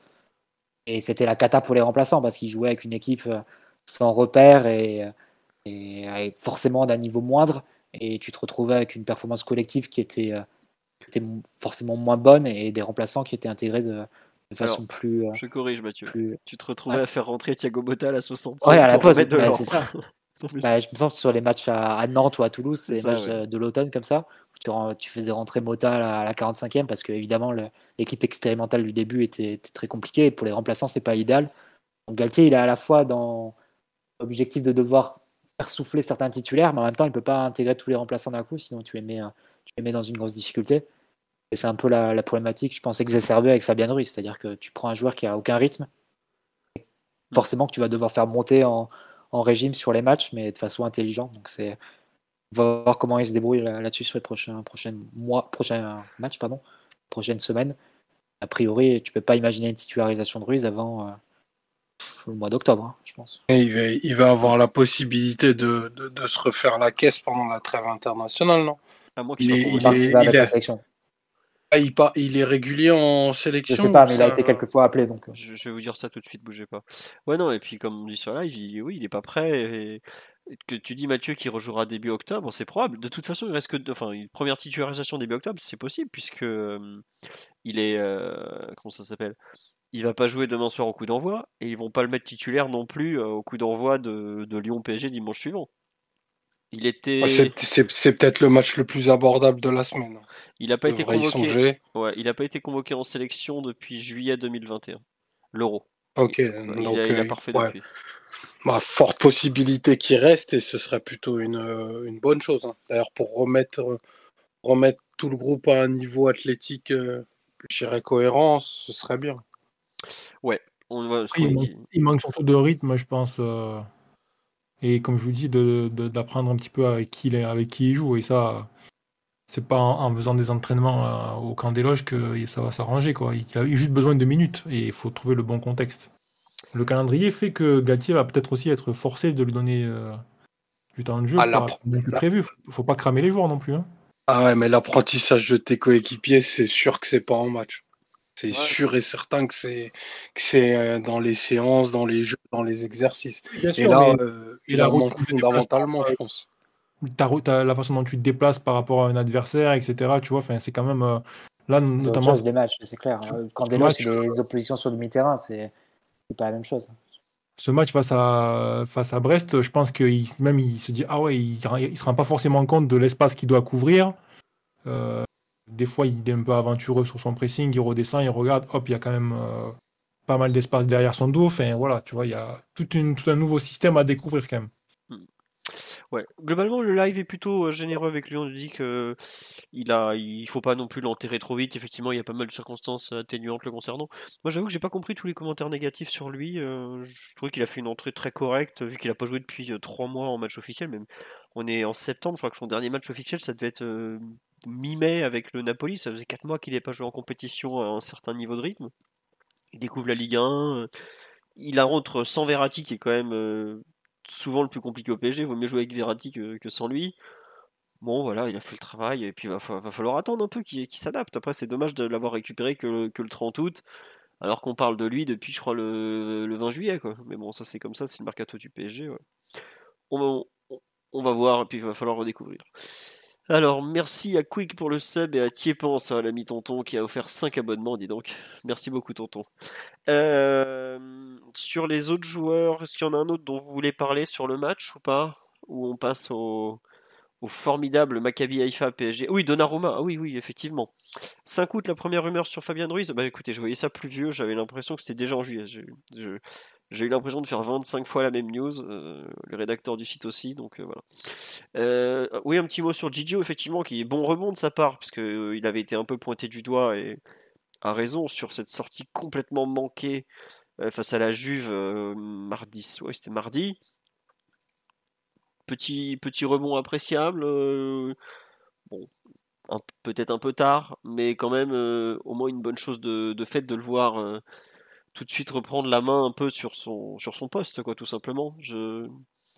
Non, Ryan, Mathieu, Omar, personne, surtout Daruma, tant pis. Oui, Omar ah, si, si, bah, il, est, il est fondamental dans, dans, l'obtention du résultat qu'il a eu, a eu samedi dernier. Je trouvais que c'était un, un très bon match de sa part.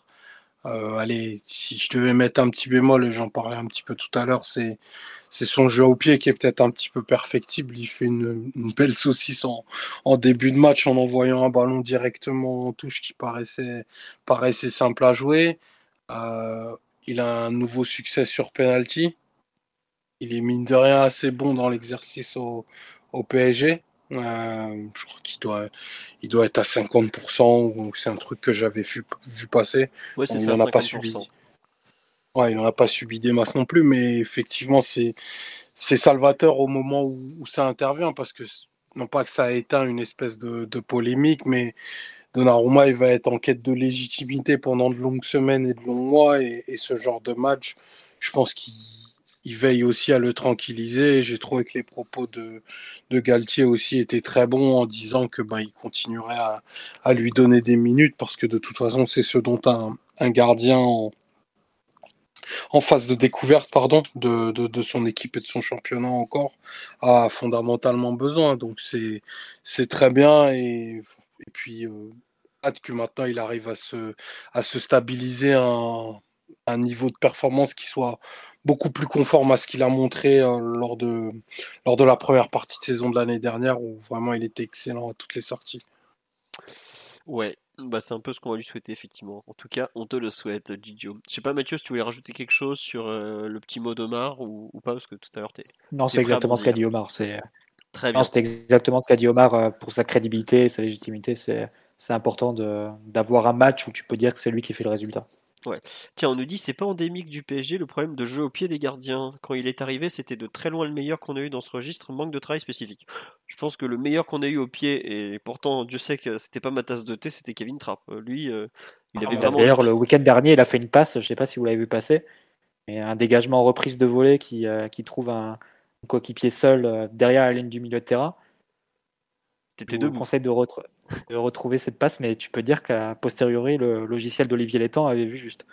Ouais. Très passe. Mm. Bon après le problème c'était l'évaluation des attributs Avec du les jeune mains, homme. ouais, Bon là, le, le logiciel n'avait pas vu très juste. Non ouais, euh, sur le jeu au pied, je sais pas si vous voulez réagir à ça, le fait que on n'a pas vraiment l'impression que Donnarumma ait progressé depuis un an au pied. Ça, je suis assez d'accord. Est-ce que vous- Non, et puis il est- c'est un joueur aussi qui part avec un. Il a un certain gabarit on sent quand même une belle rigidité chez lui, donc euh, ça, va être compliqué, euh, malgré tous les efforts du monde, euh, d'arriver à avoir un très bon niveau au pied. C'est un des handicaps du PSG, je pense, sur le, par rapport aux autres grands clubs qui veulent, qui jouer avec des champions. Et ça pose régulièrement problème, on l'a vu sur ce match aussi un petit peu. Des fois, tu perds le ballon sans raison particulière autre que le fait que ton gardien ne sait pas faire une passe de 40 mètres avec son pied. Après, enfin si je me trompe pas, Ryan, t'as quand même des, des top top gardiens qui n'ont pas vraiment des pieds non plus. hein. Euh, au Black, euh, bon, euh, Ouais, mais quand même, tu, il y a des, on va dire qu'il y a des ressources. Il est capable de sortir le ballon avec ses mains. Tu vois, il y a des, quand même des possibilités. Sans que, pour Paris, je pense que c'est un, truc qui vraiment peut être un peu handicapant. Et c'est dommage parce que, au-delà de ça, toute la partie, euh, les premiers passeurs, les premiers milieux de terrain, même les, les- les attaquants, sont largement capables de d'aider à sortir le ballon euh, et à résister au pressing, quoi. Mais c'est vrai que c'est deux, trois fois par match régulièrement, euh, le PSG rend le ballon à cause du gardien. Pas parce que le pressing est bon ou parce que ou parce que les, les mecs sont pas bien placés, juste parce que le gardien sait pas faire une passe, euh, une certaine passe. Ça c'est dommage. ouais, on nous dit les deux Brésiliens de Liverpool et Man City sont top au pied. Ah oui, ça, Ederson de City notamment est connu pour ça. Après, je sais pas si. Et c'est c'est pas un très, pas un très bon gardien Ederson. c'est- Je pense que c'est un Mm. peu. Ederson, c'est un, gar- c'est un euh, gardien qui fait jamais d'arrêt quand même. Ouais, C'est ça. On, on demande quand même un gardien, euh, la priorité, ça reste quand même de faire des arrêts et d'être décisif. Donc, euh, Voilà. je n'irai pas jusqu'à le comparer face à des, garçons comme Ederson. C'est sûr que il a un super jeu au pied, ce, ce, ce joueur, mais c'est pas un gardien de haut niveau, quoi. Mm, Non, pour le coup, Alisson de Liverpool euh, a un peu plus les deux. Quoi. Mais bon, C'est sûr. voilà. Après, comme c'est vrai qu'effectivement, Guardiola voulait absolument un top joueur au pied. Bon, bah voilà, il a son top gardien au pied. Il a pas de main, mais il a des pieds. C'est comme ça. Euh, on a fini, je pense, sur ce PSG Brest. On va parler. On me dit de parler de Danilo, mais on va en parler indirectement dans, dans le deuxième thème qui arrive. Alors, merci à Wande, à Goroto21 et à Bisou qui a offert un abonnement. Oui, Omar. C'est vrai, c'est vrai qu'il faut dire que Danilo a fait un match d'excellente facture. Là, on allait l'oublier dans les perfs individuels. Et toutes les minutes qu'a joué Danilo depuis le début de la saison sont vraiment des minutes de grande qualité. C'est le meilleur défenseur central de Paris de ce- sur le début de saison.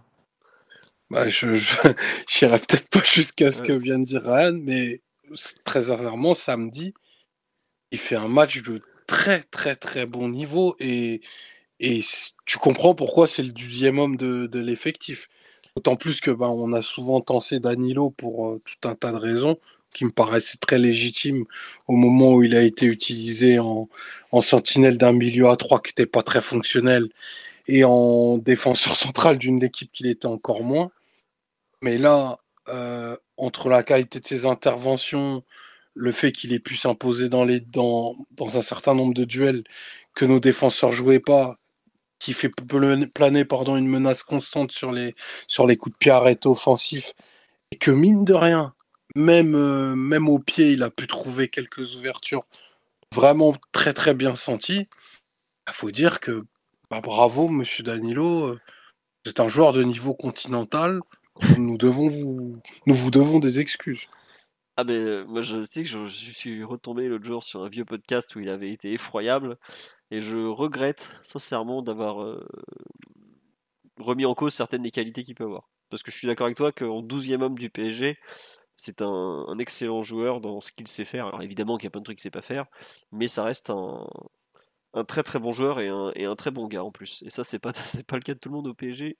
Je n'en dirai pas plus. On nous dit, t'as dit il a inspi- inspiré une génération de coachs avec son Danilo en défense centrale. C'est ouais, je, suis un très grand fan du technicien allemand, mais c'est pas le premier à faire passer un milieu défensif en défense centrale. Loin de là, ça doit bien faire un siècle que ça existe. Mais en tout cas, ouais, Danilo euh, s'adapte remarquablement à la, défense centrale et a, trouvé sa place maintenant un peu, partout. Mathieu Ryan voulait rajouter quelque chose sur son match contre Brest ou on passe à la preview de Maccabi PSG où on va forcément parler de Danilo puisqu'il va être très probablement titulaire?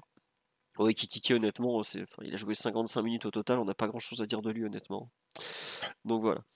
Euh, on va basculer sur le deuxième thème de la soirée, qui est donc la rencontre de Champions League entre le PSG et la Poel. Non, n'importe quoi. Euh, le Maccabi, excusez-moi.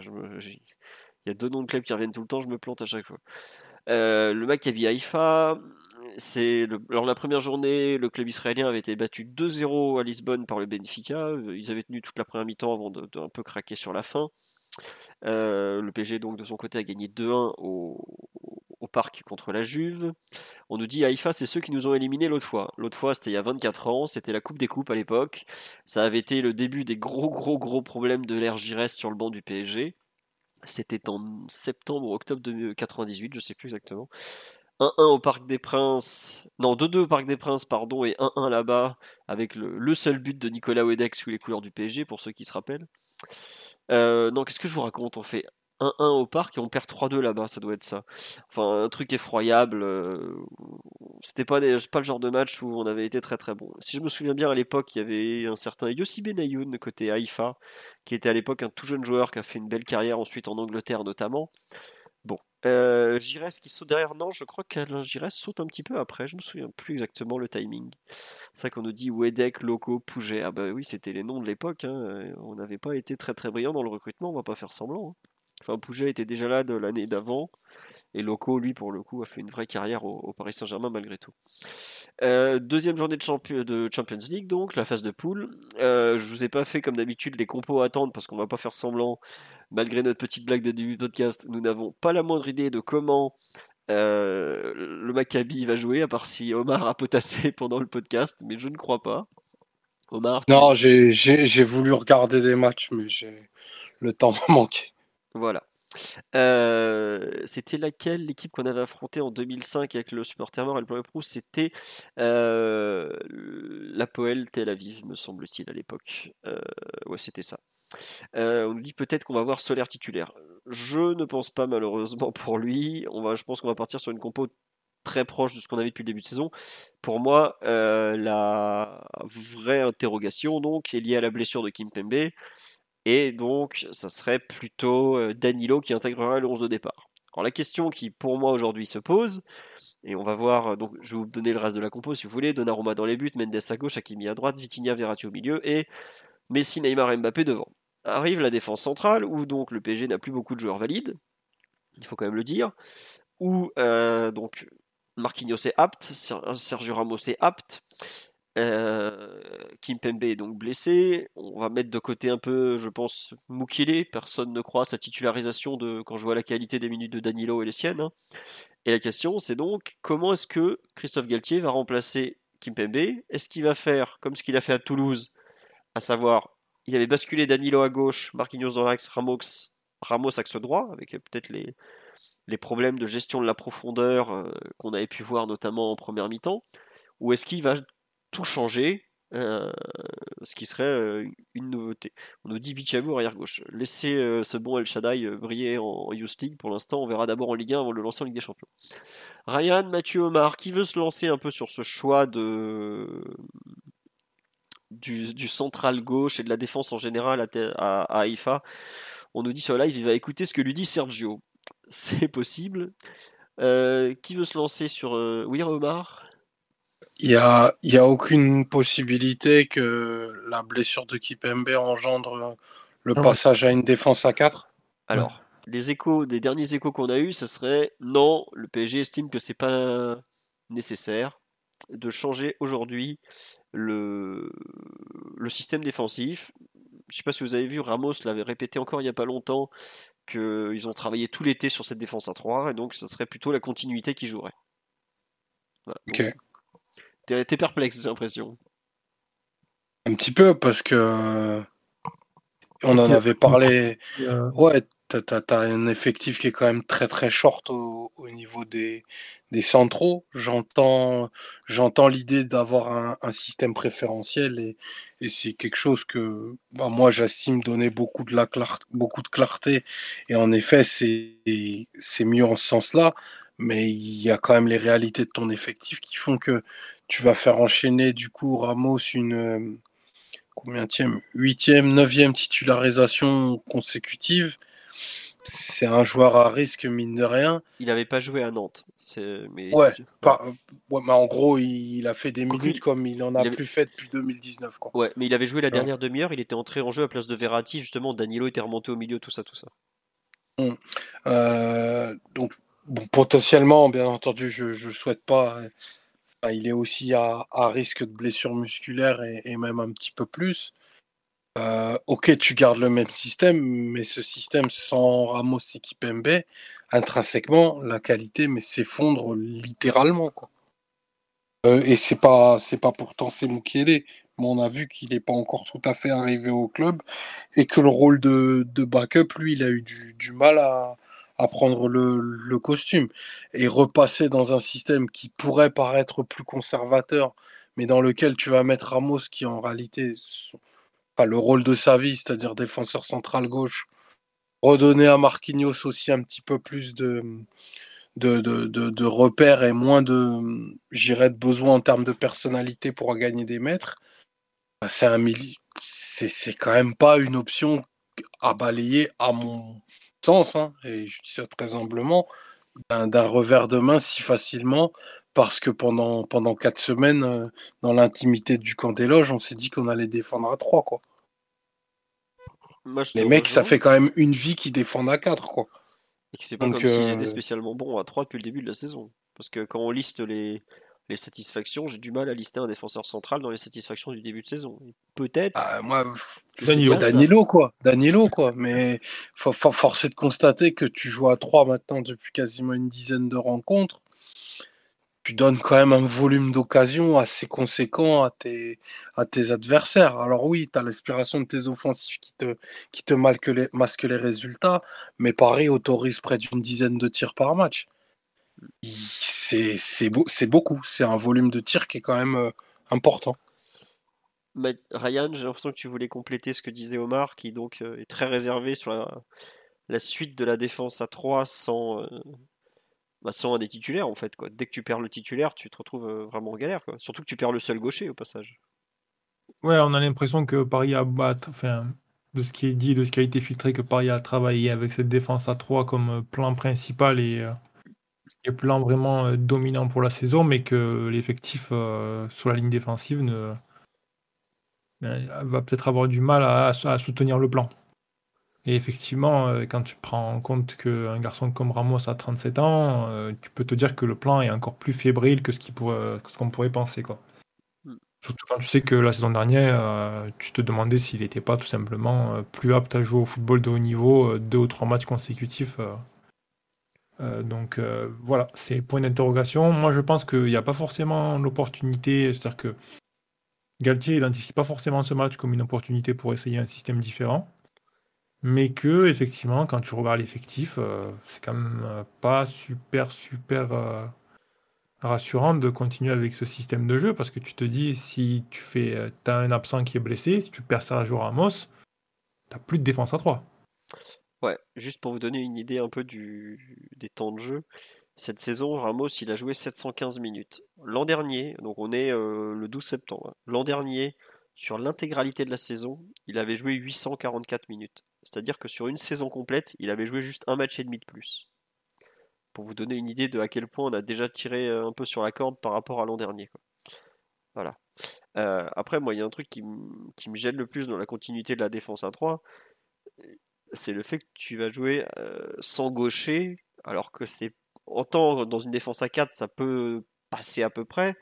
Autant sur une défense à 3, je trouve que c'est un peu plus compliqué, même si on se souvient qu'à Toulouse où Danilo a joué axe gauche, il avait trouvé de, bons angles de relance et tout ça. Mais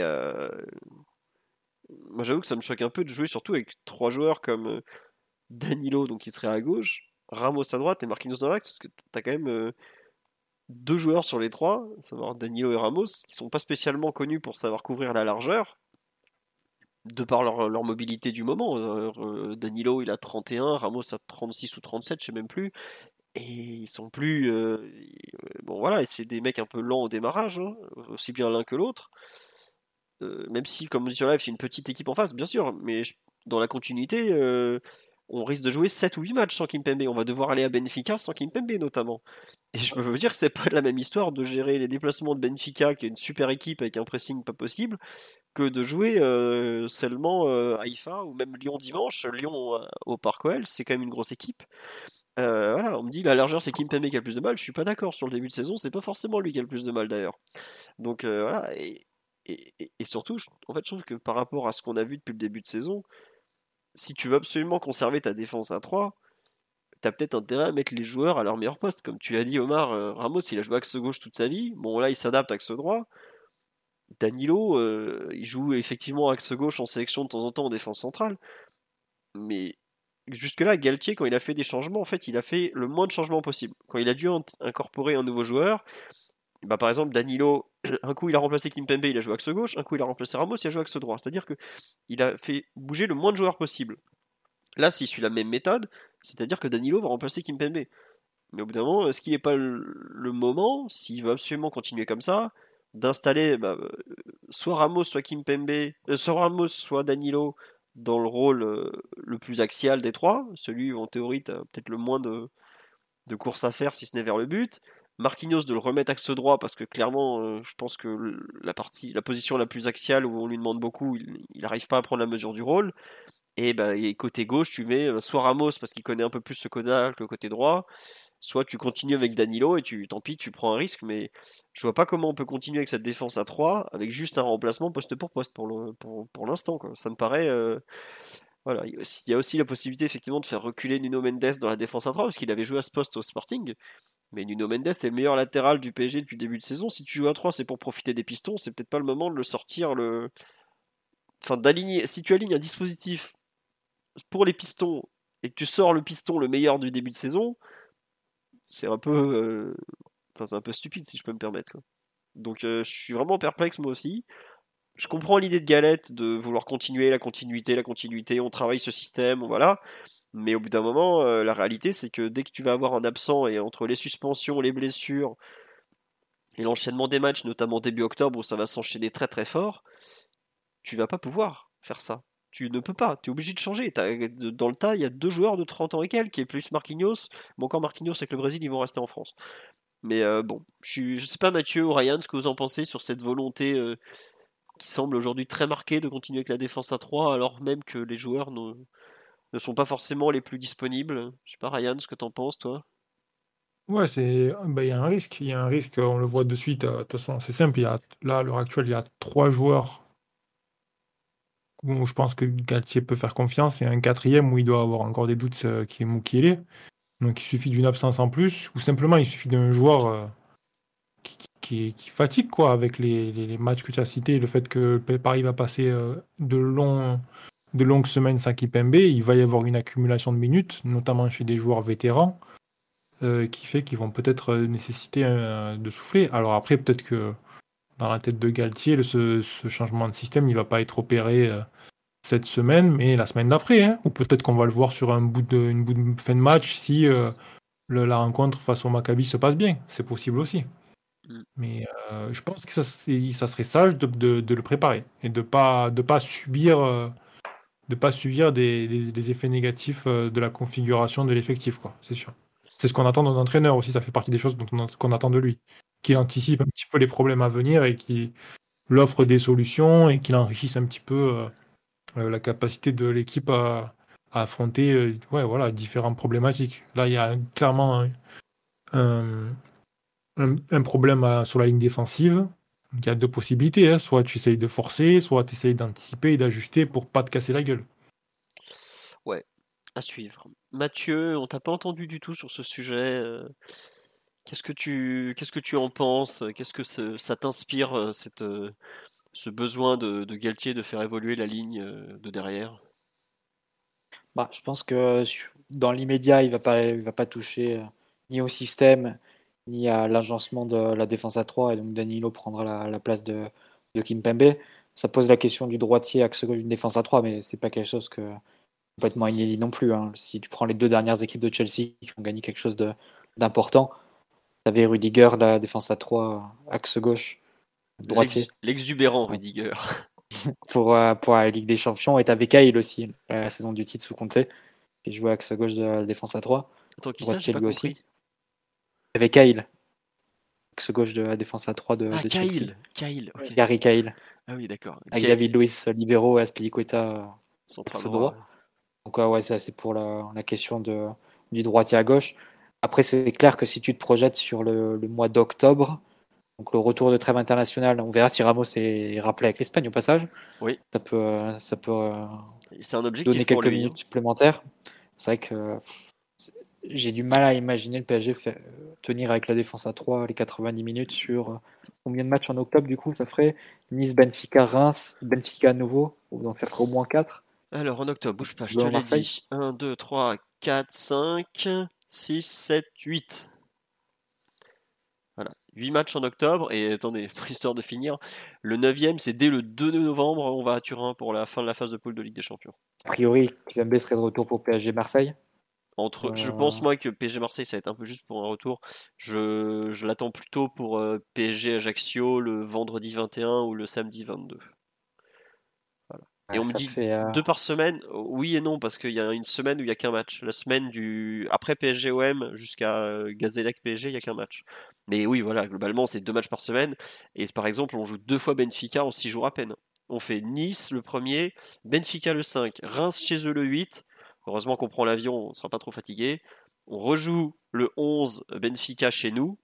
Et après, on a 4-5 jours pour préparer Marseille le 16. Mais euh, la reprise post-trêve internationale, elle est monstrueuse en termes de rythme. On nous propose Zoumana Camara et Elder Marino. Malheureusement, je pense que Elder Marino, euh, déjà qui était pas très rapide à l'époque, euh, c'est aujourd'hui, euh, c'est pas gagné. C'est- un peu lent. Mais donc voilà, Mathieu. Non, bah, c'est sûr que si tu te projettes plus le mois d'octobre, là, ça, ça serait un peu essayer de, de faire entrer un rond dans un carré. hein, L'idée de, de s'accrocher à la défense à 3 en ayant aussi peu de solutions. À part si tu veux vraiment recycler certains joueurs, là, je, je pense que Nuno Mendes, euh, axe gauche, tu peux le tenter sur, euh, sur un match ou deux. Euh, ça peut même t'a- t'apporter quelque chose en, en termes de sur les phases de possession avec un, un latéral dans, la- dans la défense à 3, un, un joueur qui peut qui a une faculté à trouver des angles de passe et qui peut aussi euh, avancer avec le ballon. Ou Ça Bernat. permet aussi de faire jouer Bernat qui a été performant euh, ce week-end. Euh, mais ouais, c'est vrai que c'est difficile de ne pas imaginer le PSG revenir ne serait-ce que ponctuellement à une défense à 4. Je pense pas que ça demande euh, d'énormes ajustements pour les joueurs s'ils sont tous habitués à jouer dans ce système. Euh, même Hakimi Mendes qui, ont, qui sont formés entre guillemets sur la défense à 3. Euh, ils ont joué à 4 toute la saison dernière. C'est clair que tu perds un, peu à, ce niveau-là, mais ça peut être ça peut être un moyen de, de patienter entre guillemets, de gagner du temps et de trouver des solutions, même temporaires. Et aussi de se rajouter une, une flèche à ton arc euh, en, tant- Ça, le en tant truc. qu'équipe, d'avoir un, plan B.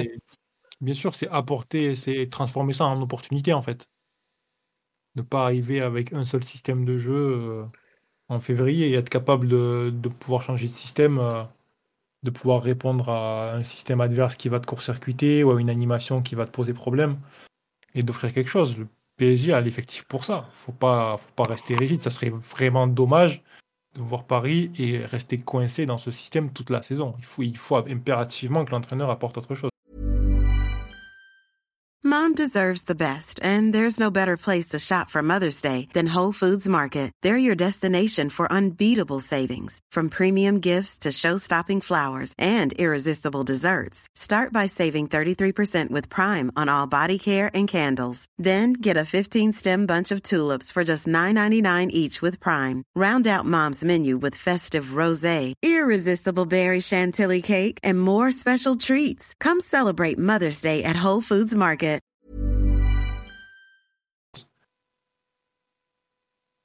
Ah, je croyais que t'avais- t'avais pas fini. Non, justement, c'est une question qu'on nous pose sur live. Si on joue avec une défense à 4, on joue comment au milieu? Parce que moi, je trouve qu'il y a, comme Mathieu, tu dis que ça change pas grand-chose. Je suis pas totalement d'accord parce que tu jouerais comment? Tu joues- passes en 4-3-3 Tu passes euh, en 4-4-2 Moi, je disais que ça change pas grand-chose pour des, pour des joueurs euh, qui sont habitués à la défense à 4. Ouais. Je veux dire, tu, tu vas pas roder Marquinhos, Mendes ou Hakimi à la défense à 4, à Ramos. Hmm. Ils savent jouer dans, dans ce système-là.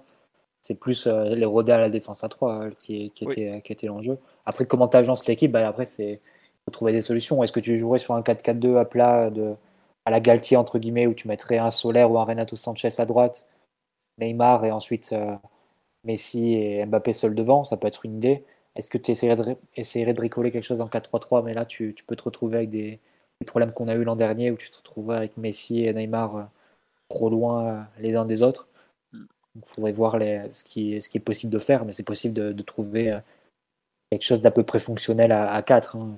Un 4-4-2 des familles, euh, Galtier sait faire et, ça, tu retombes souvent sur tes pattes euh, sur un système aussi basique que ça. Après, moi, il y a un truc qui me gêne, c'est que tu vois, par exemple, sur le début de saison, dans les grandes victoires de Galtier, tu as le fait que les... tes pistons occupent ta largeur très bien et tes, tes trois attaquants au cœur du jeu arrivent à créer des occasions, même euh, avec pas grand chose. Et si tu changes ce système, bah, tes deux pistons, forcément, ils vont moins monter, par définition, hein, parce que voilà. Et en plus, si tu joues avec une défense, avec tes trois joueurs axiaux euh, très proches les uns des autres, je suis un peu perplexe Bah, sur tu, tu l'organisation retombes sur les générale. raisons pour, tu retombes sur les raisons pour lesquelles on est passé à 3. hein. Ouais, ouais, non, mais c'est ça, quoi. Justement pour, pour, pour occuper la largeur avec les pistons et rapprocher Mm. tes, tes, tes offensifs. Mais après, est-ce que tu peux trouver. Là, on est dans une, solution, dans une euh, situation un peu d'urgence en termes d'effectifs. Après- Il faut trouver avec seulement euh, deux défenseurs, trois défenseurs aptes. Bien trouver des solutions, même si elles sont pas idéales, même si c'est pas celles que tu avais planifiées euh, à la fin du mois de mai. Et si tu n'as pas, les- si t'as pas les joueurs pour persévérer dans, persister dans ce que tu avais planifié, tu vas pas t'acharner. Hein. En fait, tu vois, je me dis, si- si tu passes en 4-3-3, tu peux jouer, tu peux passer d'un, d'une sorte de, quand t'attaques 3-2-5, où on a en gros un peu ça, tu vois, à une sorte de bah, 2-3-5 en fait.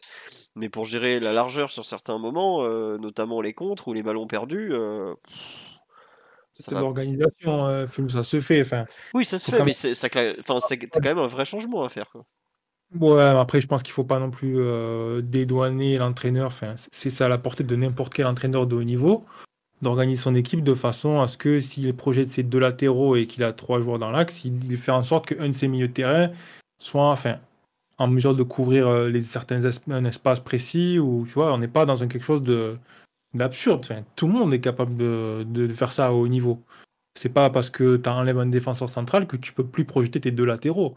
Ça veut juste dire que l'occupation des espaces et les déplacements vont changer. Mais avec les ressources que tu as, avec le nombre de milieux de terrain que tu as, si Galtier n'est pas capable de proposer ça, bon, euh, j'ai envie de dire, euh, peut-être falloir faire autre chose. quoi. Bon, à voir. Moi, j'avoue que je crains un peu la transition, mais même si quelque part je la souhaite, parce que je... cette défense à 3 qui s'annonce Danilo, Marquinhos, Ramos, c'est un peu le cauchemar de ceux qui courent vite, quoi. Enfin, vraiment, euh, ça m'inspire très peu. On verra déjà euh, mercredi, puis encore plus dimanche à Lyon, comment ça va se passer. Concernant le reste de la compo, vous avez le moindre doute sur, euh, ce que j'ai annoncé ou pas? Euh, oui, non, non, je pense que c'est assez clair. Euh, bon, thème récurrent de, de- des avant-matchs. Nous dit Tété va se régaler dimanche soir. C'est possible, ça, peut-être aussi parce que c'est un excellent joueur, on, verra aussi. Tiens, on nous dit nos latéraux ne sont pas adaptables, les plus adaptables à une défense à 4, c'est pas une question d'entraîneur. Ça, je suis pas d'accord par exemple, parce que aussi bien Hakimi euh, avec le Maroc par exemple, que Nuno la saison dernière qui a fait une excellente saison ont montré qu'ils sont largement capables de jouer dans une défense à 4. Après, c'est un, équilibre collectif à, trouver, et Ryan l'a dit, tu peux avoir des équipes qui jouent à 4 avec deux latéraux qui sont très très très offensifs. Enfin, c'est pas. L'animation, oui, chaque, c'est tous les joueurs ont des, ont des qualités et des, points forts et des lacunes. Il y a des choses sur lesquelles ils sont peut-être pas très bons. Euh, Hakimi est peut-être pas un joueur super fiable sur la défense du second poteau ou certaines phases euh, arrêtées. Euh, peut-être que Mendes a aussi des carences. Peu importe, euh, c'est de l'organisation et de l'animation. Enfin, ça, ça fait partie du job de l'entraîneur d'apporter des solutions là-dessus. Et Paris est une équipe qui passe beaucoup de temps avec le ballon. Euh, tu as sans doute beaucoup plus à gagner avec une défense à 4 qu'à perdre sur ce, sur ce genre de confrontation-là. Ouais.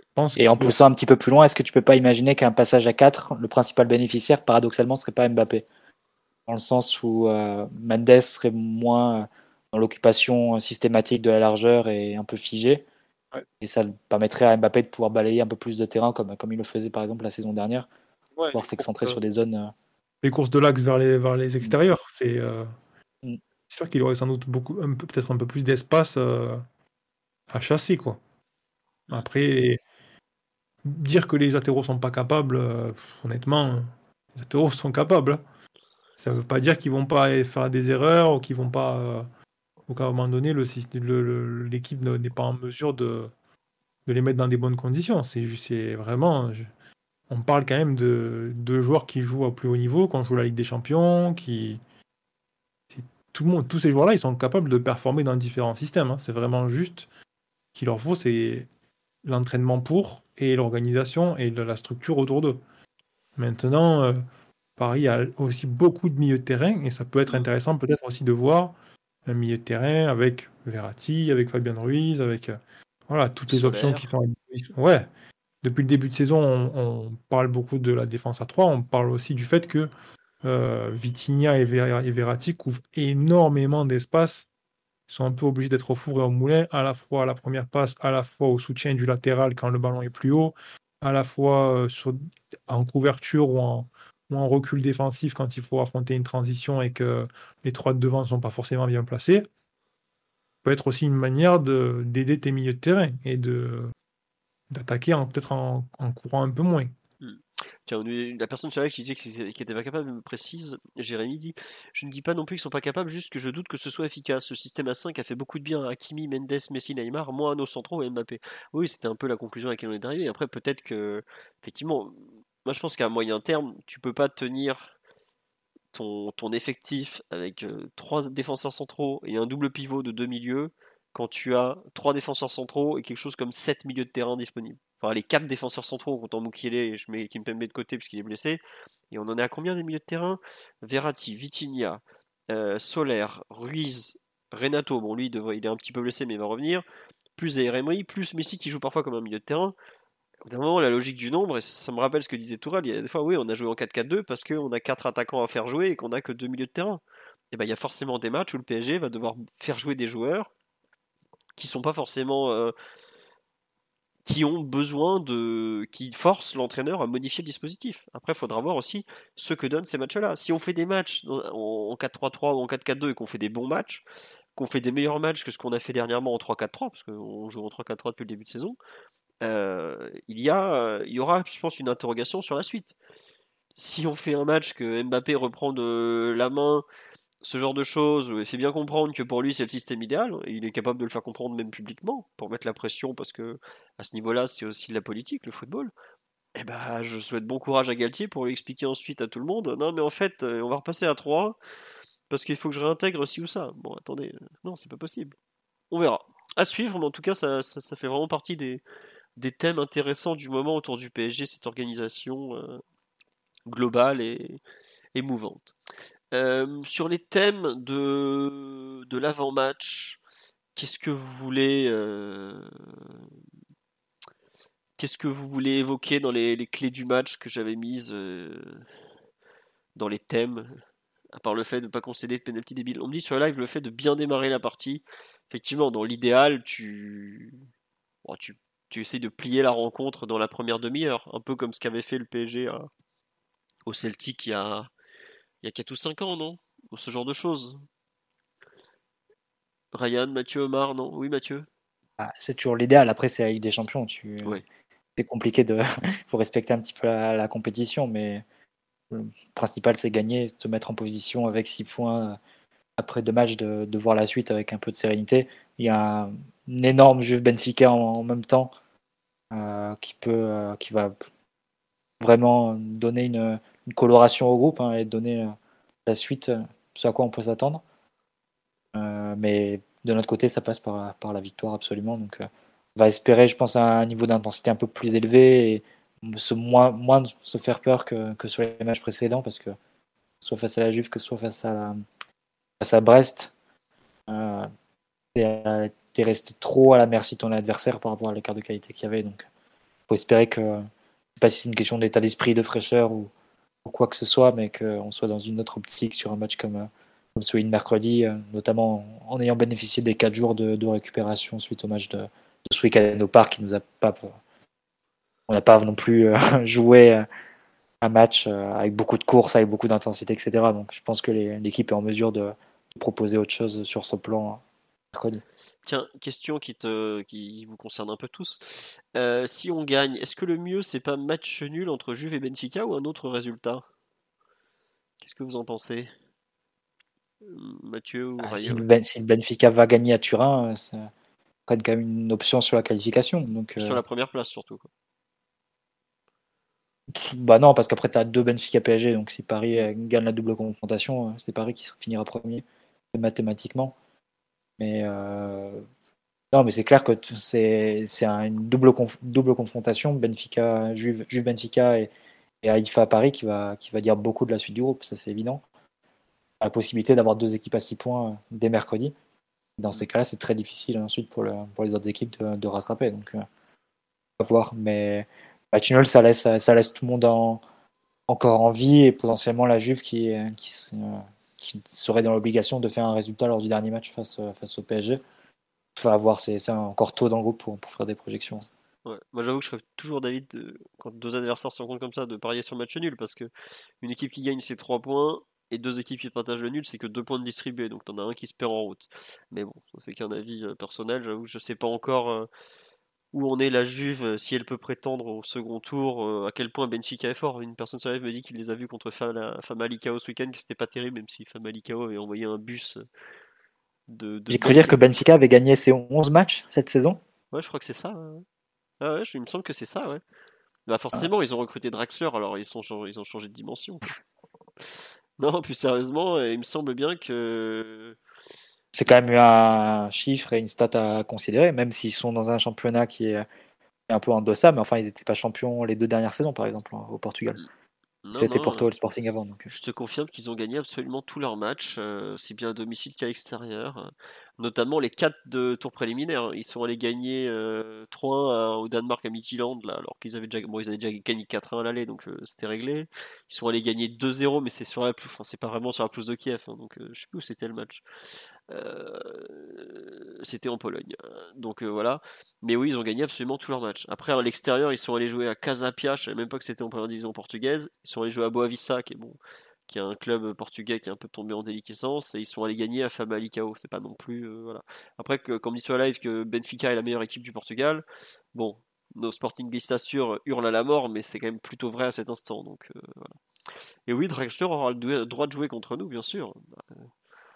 On l'a dégagé en payant 80% de son salaire. Je pense pas que le PSG le considère comme un, joueur très dangereux pour, euh, pour son équipe. Même si effectivement, euh, euh, comment dire, Benfica est dans une belle forme, 4-2-3-1 qui fonctionne, à suivre. Omar ou Ryan sur un peu les clés de ce Haïfa PSG, parce qu'on a beaucoup évoqué la compo et les, et les choix à faire à, court et moyen terme. Quelque chose à rajouter, Ryan, notamment, toi qui, connais bien la compétition en, tant que supporter de, spécialiste de l'épreuve? Ouais, moi j'ai tendance à dire que la phase de groupe, c'est pas vraiment la Ligue des Champions, donc euh, c'est. Écoutez le madrilène, écoutez-le. C'est difficile de donner des clés pour, euh, pour ce genre de match-là, on est dans une compétition de poule. Euh, voilà, faut, faut juste pas tomber, concéder bêtement parce qu'on sait très bien que n'importe quelle équipe est capable de, de te peindre la, figure rapidement, en fait, euh, même si tu sais pas en, qui, qui, tu as en face de toi. Sur un match euh, comme ça, les joueurs sont capables de s'élever, donc c'est vrai que faut faire très attention là-dessus. Il y a deux équipes qui potentiellement peuvent disputer la première place à Paris. Maintenant, c'est vrai que les sensations que la Juve avait transmises sur le la première journée de la Ligue des Champions, je ne sais pas euh, si, si, c'est vraiment une, équipe à, considérer comme étant dangereuse pour la première place. Hein. Peut-être qu'effectivement, ça va se jouer qu'avec Benfica. Parce que je ne sais pas ce que vous en aviez pensé, je vous avais un petit peu écouté, mais bon, la Juventus, quand même, a fait euh, une assez piètre, euh, piètre performance et des sensations assez inquiétantes, quand même, pour l'avenir de cette équipe. Donc. Je pense que c'est peut-être plus Benfica qui va être le concurrent de Paris pour la première place. Ouais, moi j'avoue que je, je sais pas, je me méfie un peu toujours de, de la Juve. Ouais, par, par rapport à, l'aspect historique, tu veux dire, la dimension du club, etc. Ouais, c'est ça. Et puis surtout, ils ont, ils ont un entraîneur qui est un, des, des, très bons entraîneurs de la compétition malgré tout. Tu peux pas dire que tu peux jamais prendre Allegri par-dessus la jambe. Quoi. Je veux pas être méchant. Hein. Roger Schmidt fait d'excellents débuts au Benfica, mais euh, le spécialiste de la compétition, c'est sûrement pas lui. Hein. C'est plus, plus Allegri. Euh, dans la poule, il n'y a pas un mec qui est plus expérimenté en Ligue des Champions que Allegri. Si, Messi peut-être. Et au Ramos, évidemment. Mais ça me paraît compliqué de, mettre de côté un, coach aussi euh, qui a euh, autant d'expérience dans la compétition, qu'on a vu encore au Parc des Princes faire des bons ajustements. c'est jamais bah, facile. Hein. Il y a eu de belles choses, mais en même temps, il y a eu aussi, on a clairement vu les limites de son effectif, quoi. C'est-à-dire que euh, la sensation de danger, euh, elle, n'a pas beaucoup pesé sur le but parisien quand même. Hein. Donc, euh, c'est pas trop, on verra. Je, ne connais pas du tout le Maccabi, donc j'attends de voir un petit peu de quoi ils sont capables. Ouais. Oui, vas-y, je continue. Non, je voulais vous donner les stats du Maccabi en fait, parce que le Maccabi, pour vous donner cette saison, ils ont euh, en Ligue des Champions, donc ils ont perdu 2-0 à Benfica. Tour préliminaire, deuxième tour, ils sont allés éliminer l'Olympiakos en gagnant 4-0 chez eux, au Pirée. Ça, c'est quand même pas rien. Tour suivant, ils jouent contre Limassol, donc les Chypriotes. Ils gagnent 4-0 à la maison. Ils perdent ensuite 2-0 au retour, mais c'était déjà joué. Et ensuite, le dernier tour de qualification contre l'Étoile Rouge. Ils, sont, ils ont gagné 3-2 chez eux. Et ils sont allés chercher un match nul 2-2 à Belgrade. Mais il me semble en plus qu'ils étaient menés 2-0. Ils ont réussi à. Ouais, c'est ça, ils étaient menés 2-0 après 43 minutes. Ils se sont pas affolés. Et hop, ils sont revenus tranquillement. Et de ce que je vois, ils jouent en 3-5-2, 3-4-1-2, assez classique sur les, sur les, sur les compos là, qui tournent. Ou 4-3-3 éventuellement en championnat. Et ils ont gagné leurs 4 matchs de championnat, euh, notamment les deux à l'extérieur. Bon, ils ont, pas, ils ont quand même joué le Maccabi, Maccabi Netanya qui visiblement est bien classé. Ils ont gagné 4-1 à domicile. Bon, voilà. À suivre, mais en tout cas, entre, entre, entre Benfica et eux, ça fait quand même deux équipes en forme en ce début de saison parce que ils ont quand même perdu qu'un seul match sur les 6. Euh, bon, la, Super Coupe, ils la perdent au penalty, donc c'est pas, pas une défaite. 11 matchs, une seule défaite, ça montre une équipe qui est quand même en confiance et qui n'est pas du tout à négliger. Ils sont premiers du championnat aussi. Voilà. Euh, Omar, est-ce que tu veux rajouter une clé sur ce Maccabi euh, Maccabi euh, PSG, Maccabi Haïfa PSG Non, absolument rien. Il faudra mettre un short et gagner le match.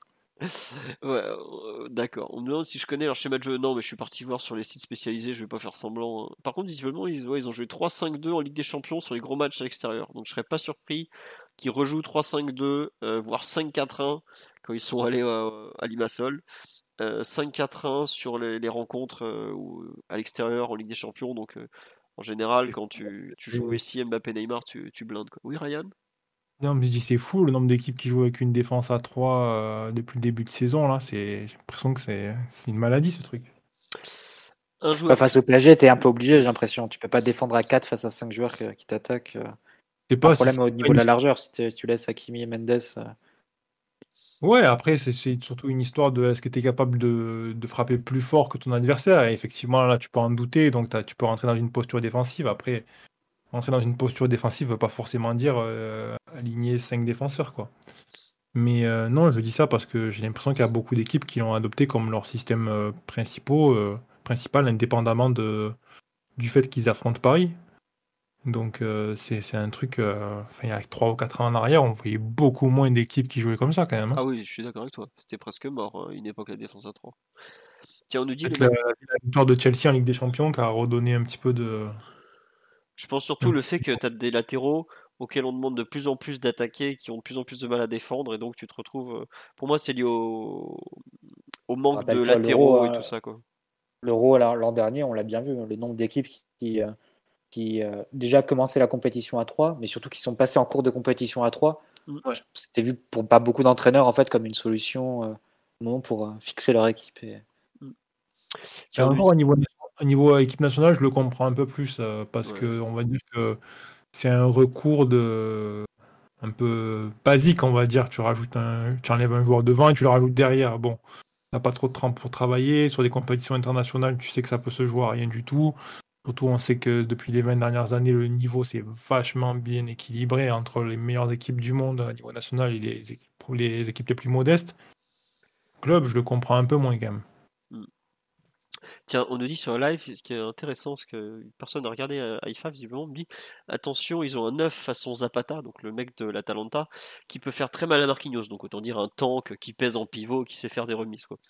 Bon, à suivre, effectivement, je ne connais pas son nom à notre ami avant-centre. Je regarde le dernier match. Est-ce que ça serait euh, Rukavitsia C'est possible. Quand je viens de jouer quand même comme un, contre un double. Non, ça doit pas être lui, parce qu'il joue pas beaucoup. Je viens de jouer contre un double pivot, euh, Vlaovic Milik. Hein. C'est vrai. Deux tours. Hmm. Bah, c'est vrai qu'ils ont bien, ils ont bien tenu la raquette, hein, tes deux basketteurs turinois. Mais bon, euh, au bout d'un moment, c'est pas ça le football, monsieur Martinelli. Un dernier point à ajouter. Oui? Euh, Slimani, ben, vraiment un bel exemple de joueur qui, Depuis le début de saison, beaucoup d'équipes ont du mal à faire progresser la balle face à, Paris. Euh, on va dire hors, phase où Paris essaye de presser et le pressing échoue et ils arrivent à progresser. Et c'est vrai que là, le jeu direct sur Slimani, je trouvais qu'il avait quand même bien marché. Hein. Ça, peut être une, euh, une arme et une faiblesse. Pas une faiblesse, mais ça peut être quelque chose à surveiller pour Paris parce que on l'a vu régulièrement, dès lors que Slimani était capable de recevoir le ballon et que le, second ballon euh, était pour, euh, pour Brest, il y avait facile 4 joueurs, 5, euh, voire 5 joueurs éliminés et qui étaient très. Beaucoup ne faisaient pas du tout l'effort de ne, serait-ce que resserrer un peu les espaces. Quoi. C'était vraiment une équipe complètement coupée en deux. S'il y a un profil comme ça face à, enfin, du côté du Maccabi, ça peut être intéressant à voir. Je crois que je l'ai trouvé le joueur. C'est Franzi Pierrot, le laïcien, qui effectivement euh, joue comme ça, 1m94, euh, bien balèze, qui était à Guingamp avant pour ceux qui connaissent. Il me semble que on dit leur grosse recrue de l'été, c'est Pierrot venu de Guingamp. Bah oui, lui c'est typiquement un bon gros pivot euh, qui va faire souffrir Marquinhos en lui mettant des coups de coude. qui, a, sacrément pesé dans les, dans les qualifs Ligue des Champions, parce qu'il a mis 5 buts en 6 matchs. Donc, à suivre. mais effectivement, c'est un profil où faudra pas hésiter peut-être à switcher s'il faut faire de défense individuelle avec du Ramos ou du Danilo qui ont de la taille pour le coup. Euh, parce qu'à 1m94, euh, ça veut dire que Marquinhos il doit lui rendre pas loin de 10 cm. ça, fait... Bon, ça fait un peu beaucoup pour Marquinhos. Euh, à suivre. on a fait le tour, je pense, d'actualité du PSG avec un PSG Brest et un Maccabi Haïfa PSG où on connaît pas trop l'équipe en face. Je m'excuse, on n'a pas été très précis. J'ai un peu l'impression de faire une émission de télé normale. C'est formidable. Euh, on va vous souhaiter une bonne soirée, à part si vous avez un dernier truc à raconter à propos de, la rencontre. Je pense qu'on a fait. Oui, Ryan? Non, je pense qu'on a fait le tour de la. D'accord. Euh, on avait fait un petit point Youth League avant euh, jeudi dernier pour le non c'était mercredi dernier pardon le podcast de débrief de PSG Juve. Je pense qu'on fera le podcast de débrief si le match en vaut la peine, honnêtement, je suis pas certain non plus. De PSG, de Maccabi Haïfa PSG, euh, mercredi, non, on joue mercredi, donc plutôt le jeudi soir, l'heure à, suivre. Euh, des détails sur Amraoui, euh, non, elle a fait constater à l'entraînement qu'elle pouvait pas s'entraîner par un, huissier. Elle a fait constater par un huissier qu'elle pouvait pas s'entraîner. Elle va pas s'entraîner avec un huissier, ça va mieux dans le bon ordre. Rien de spécialement nouveau. On a peut-être une recrue chinoise qui va signer au PSG chez les féminines. C'est pas grand chose de nouveau. Euh, il y a visiblement eu le, Sabrina Delannoy, qui est la directrice sportive adjointe, de, qui, a fait une grande interview chez, les copains de France Bleu. Donc, si ceux que ça intéresse, vous pouvez aller voir. Il y aura probablement beaucoup de réponses. Voilà. Euh, Est-ce qu'elle a pas déjà joué la recrue chinoise? Non, non, une autre, une autre. Euh, si je me trompe pas, ça s'appelle Zanglina ou Zanglima. J'ai relu la news tout à l'heure. Yanglina, pardon, pas Zang. Yanglina, qui a annoncé vers le PSG par un, média local. Qui il l'annonce même déjà chez nous. Donc à suivre. Voilà, on va vous remercier pour votre fidélité. On va vous remercier pour euh, les derniers subs qu'il y a eu, notamment Chun, un habitué du forum que je salue aussi. Euh, Hum, je dis éventuellement pour le podcast de débrief de Haïfa PSG. On verra si ça vaut le coup. Honnêtement, on n'a pas certains matchs des Champions de semaine, c'était pas terrible. On n'a pas pris le temps de faire des débriefs, donc je vais pas m'engager trop. Euh, merci à tous pour le live, pour tous vos messages. J'ai un peu parfois repris des bouts de vos analyses, comme toujours, mais c'était pas toujours simple. Et on vous souhaite une bonne soirée, une bonne nuit. On vous fait des gros bisous, même si Simon n'est pas là pour vous dire à quel point Paredes est un joueur génial. Et à très bientôt. Ciao ciao tout le monde. Salut. Bonne soirée, la bise. Mathieu, je- ah non, Mathieu a parlé en même temps que Mar, donc il vous dit au revoir. Voilà. Ciao, ciao. Ciao, ciao. À bientôt.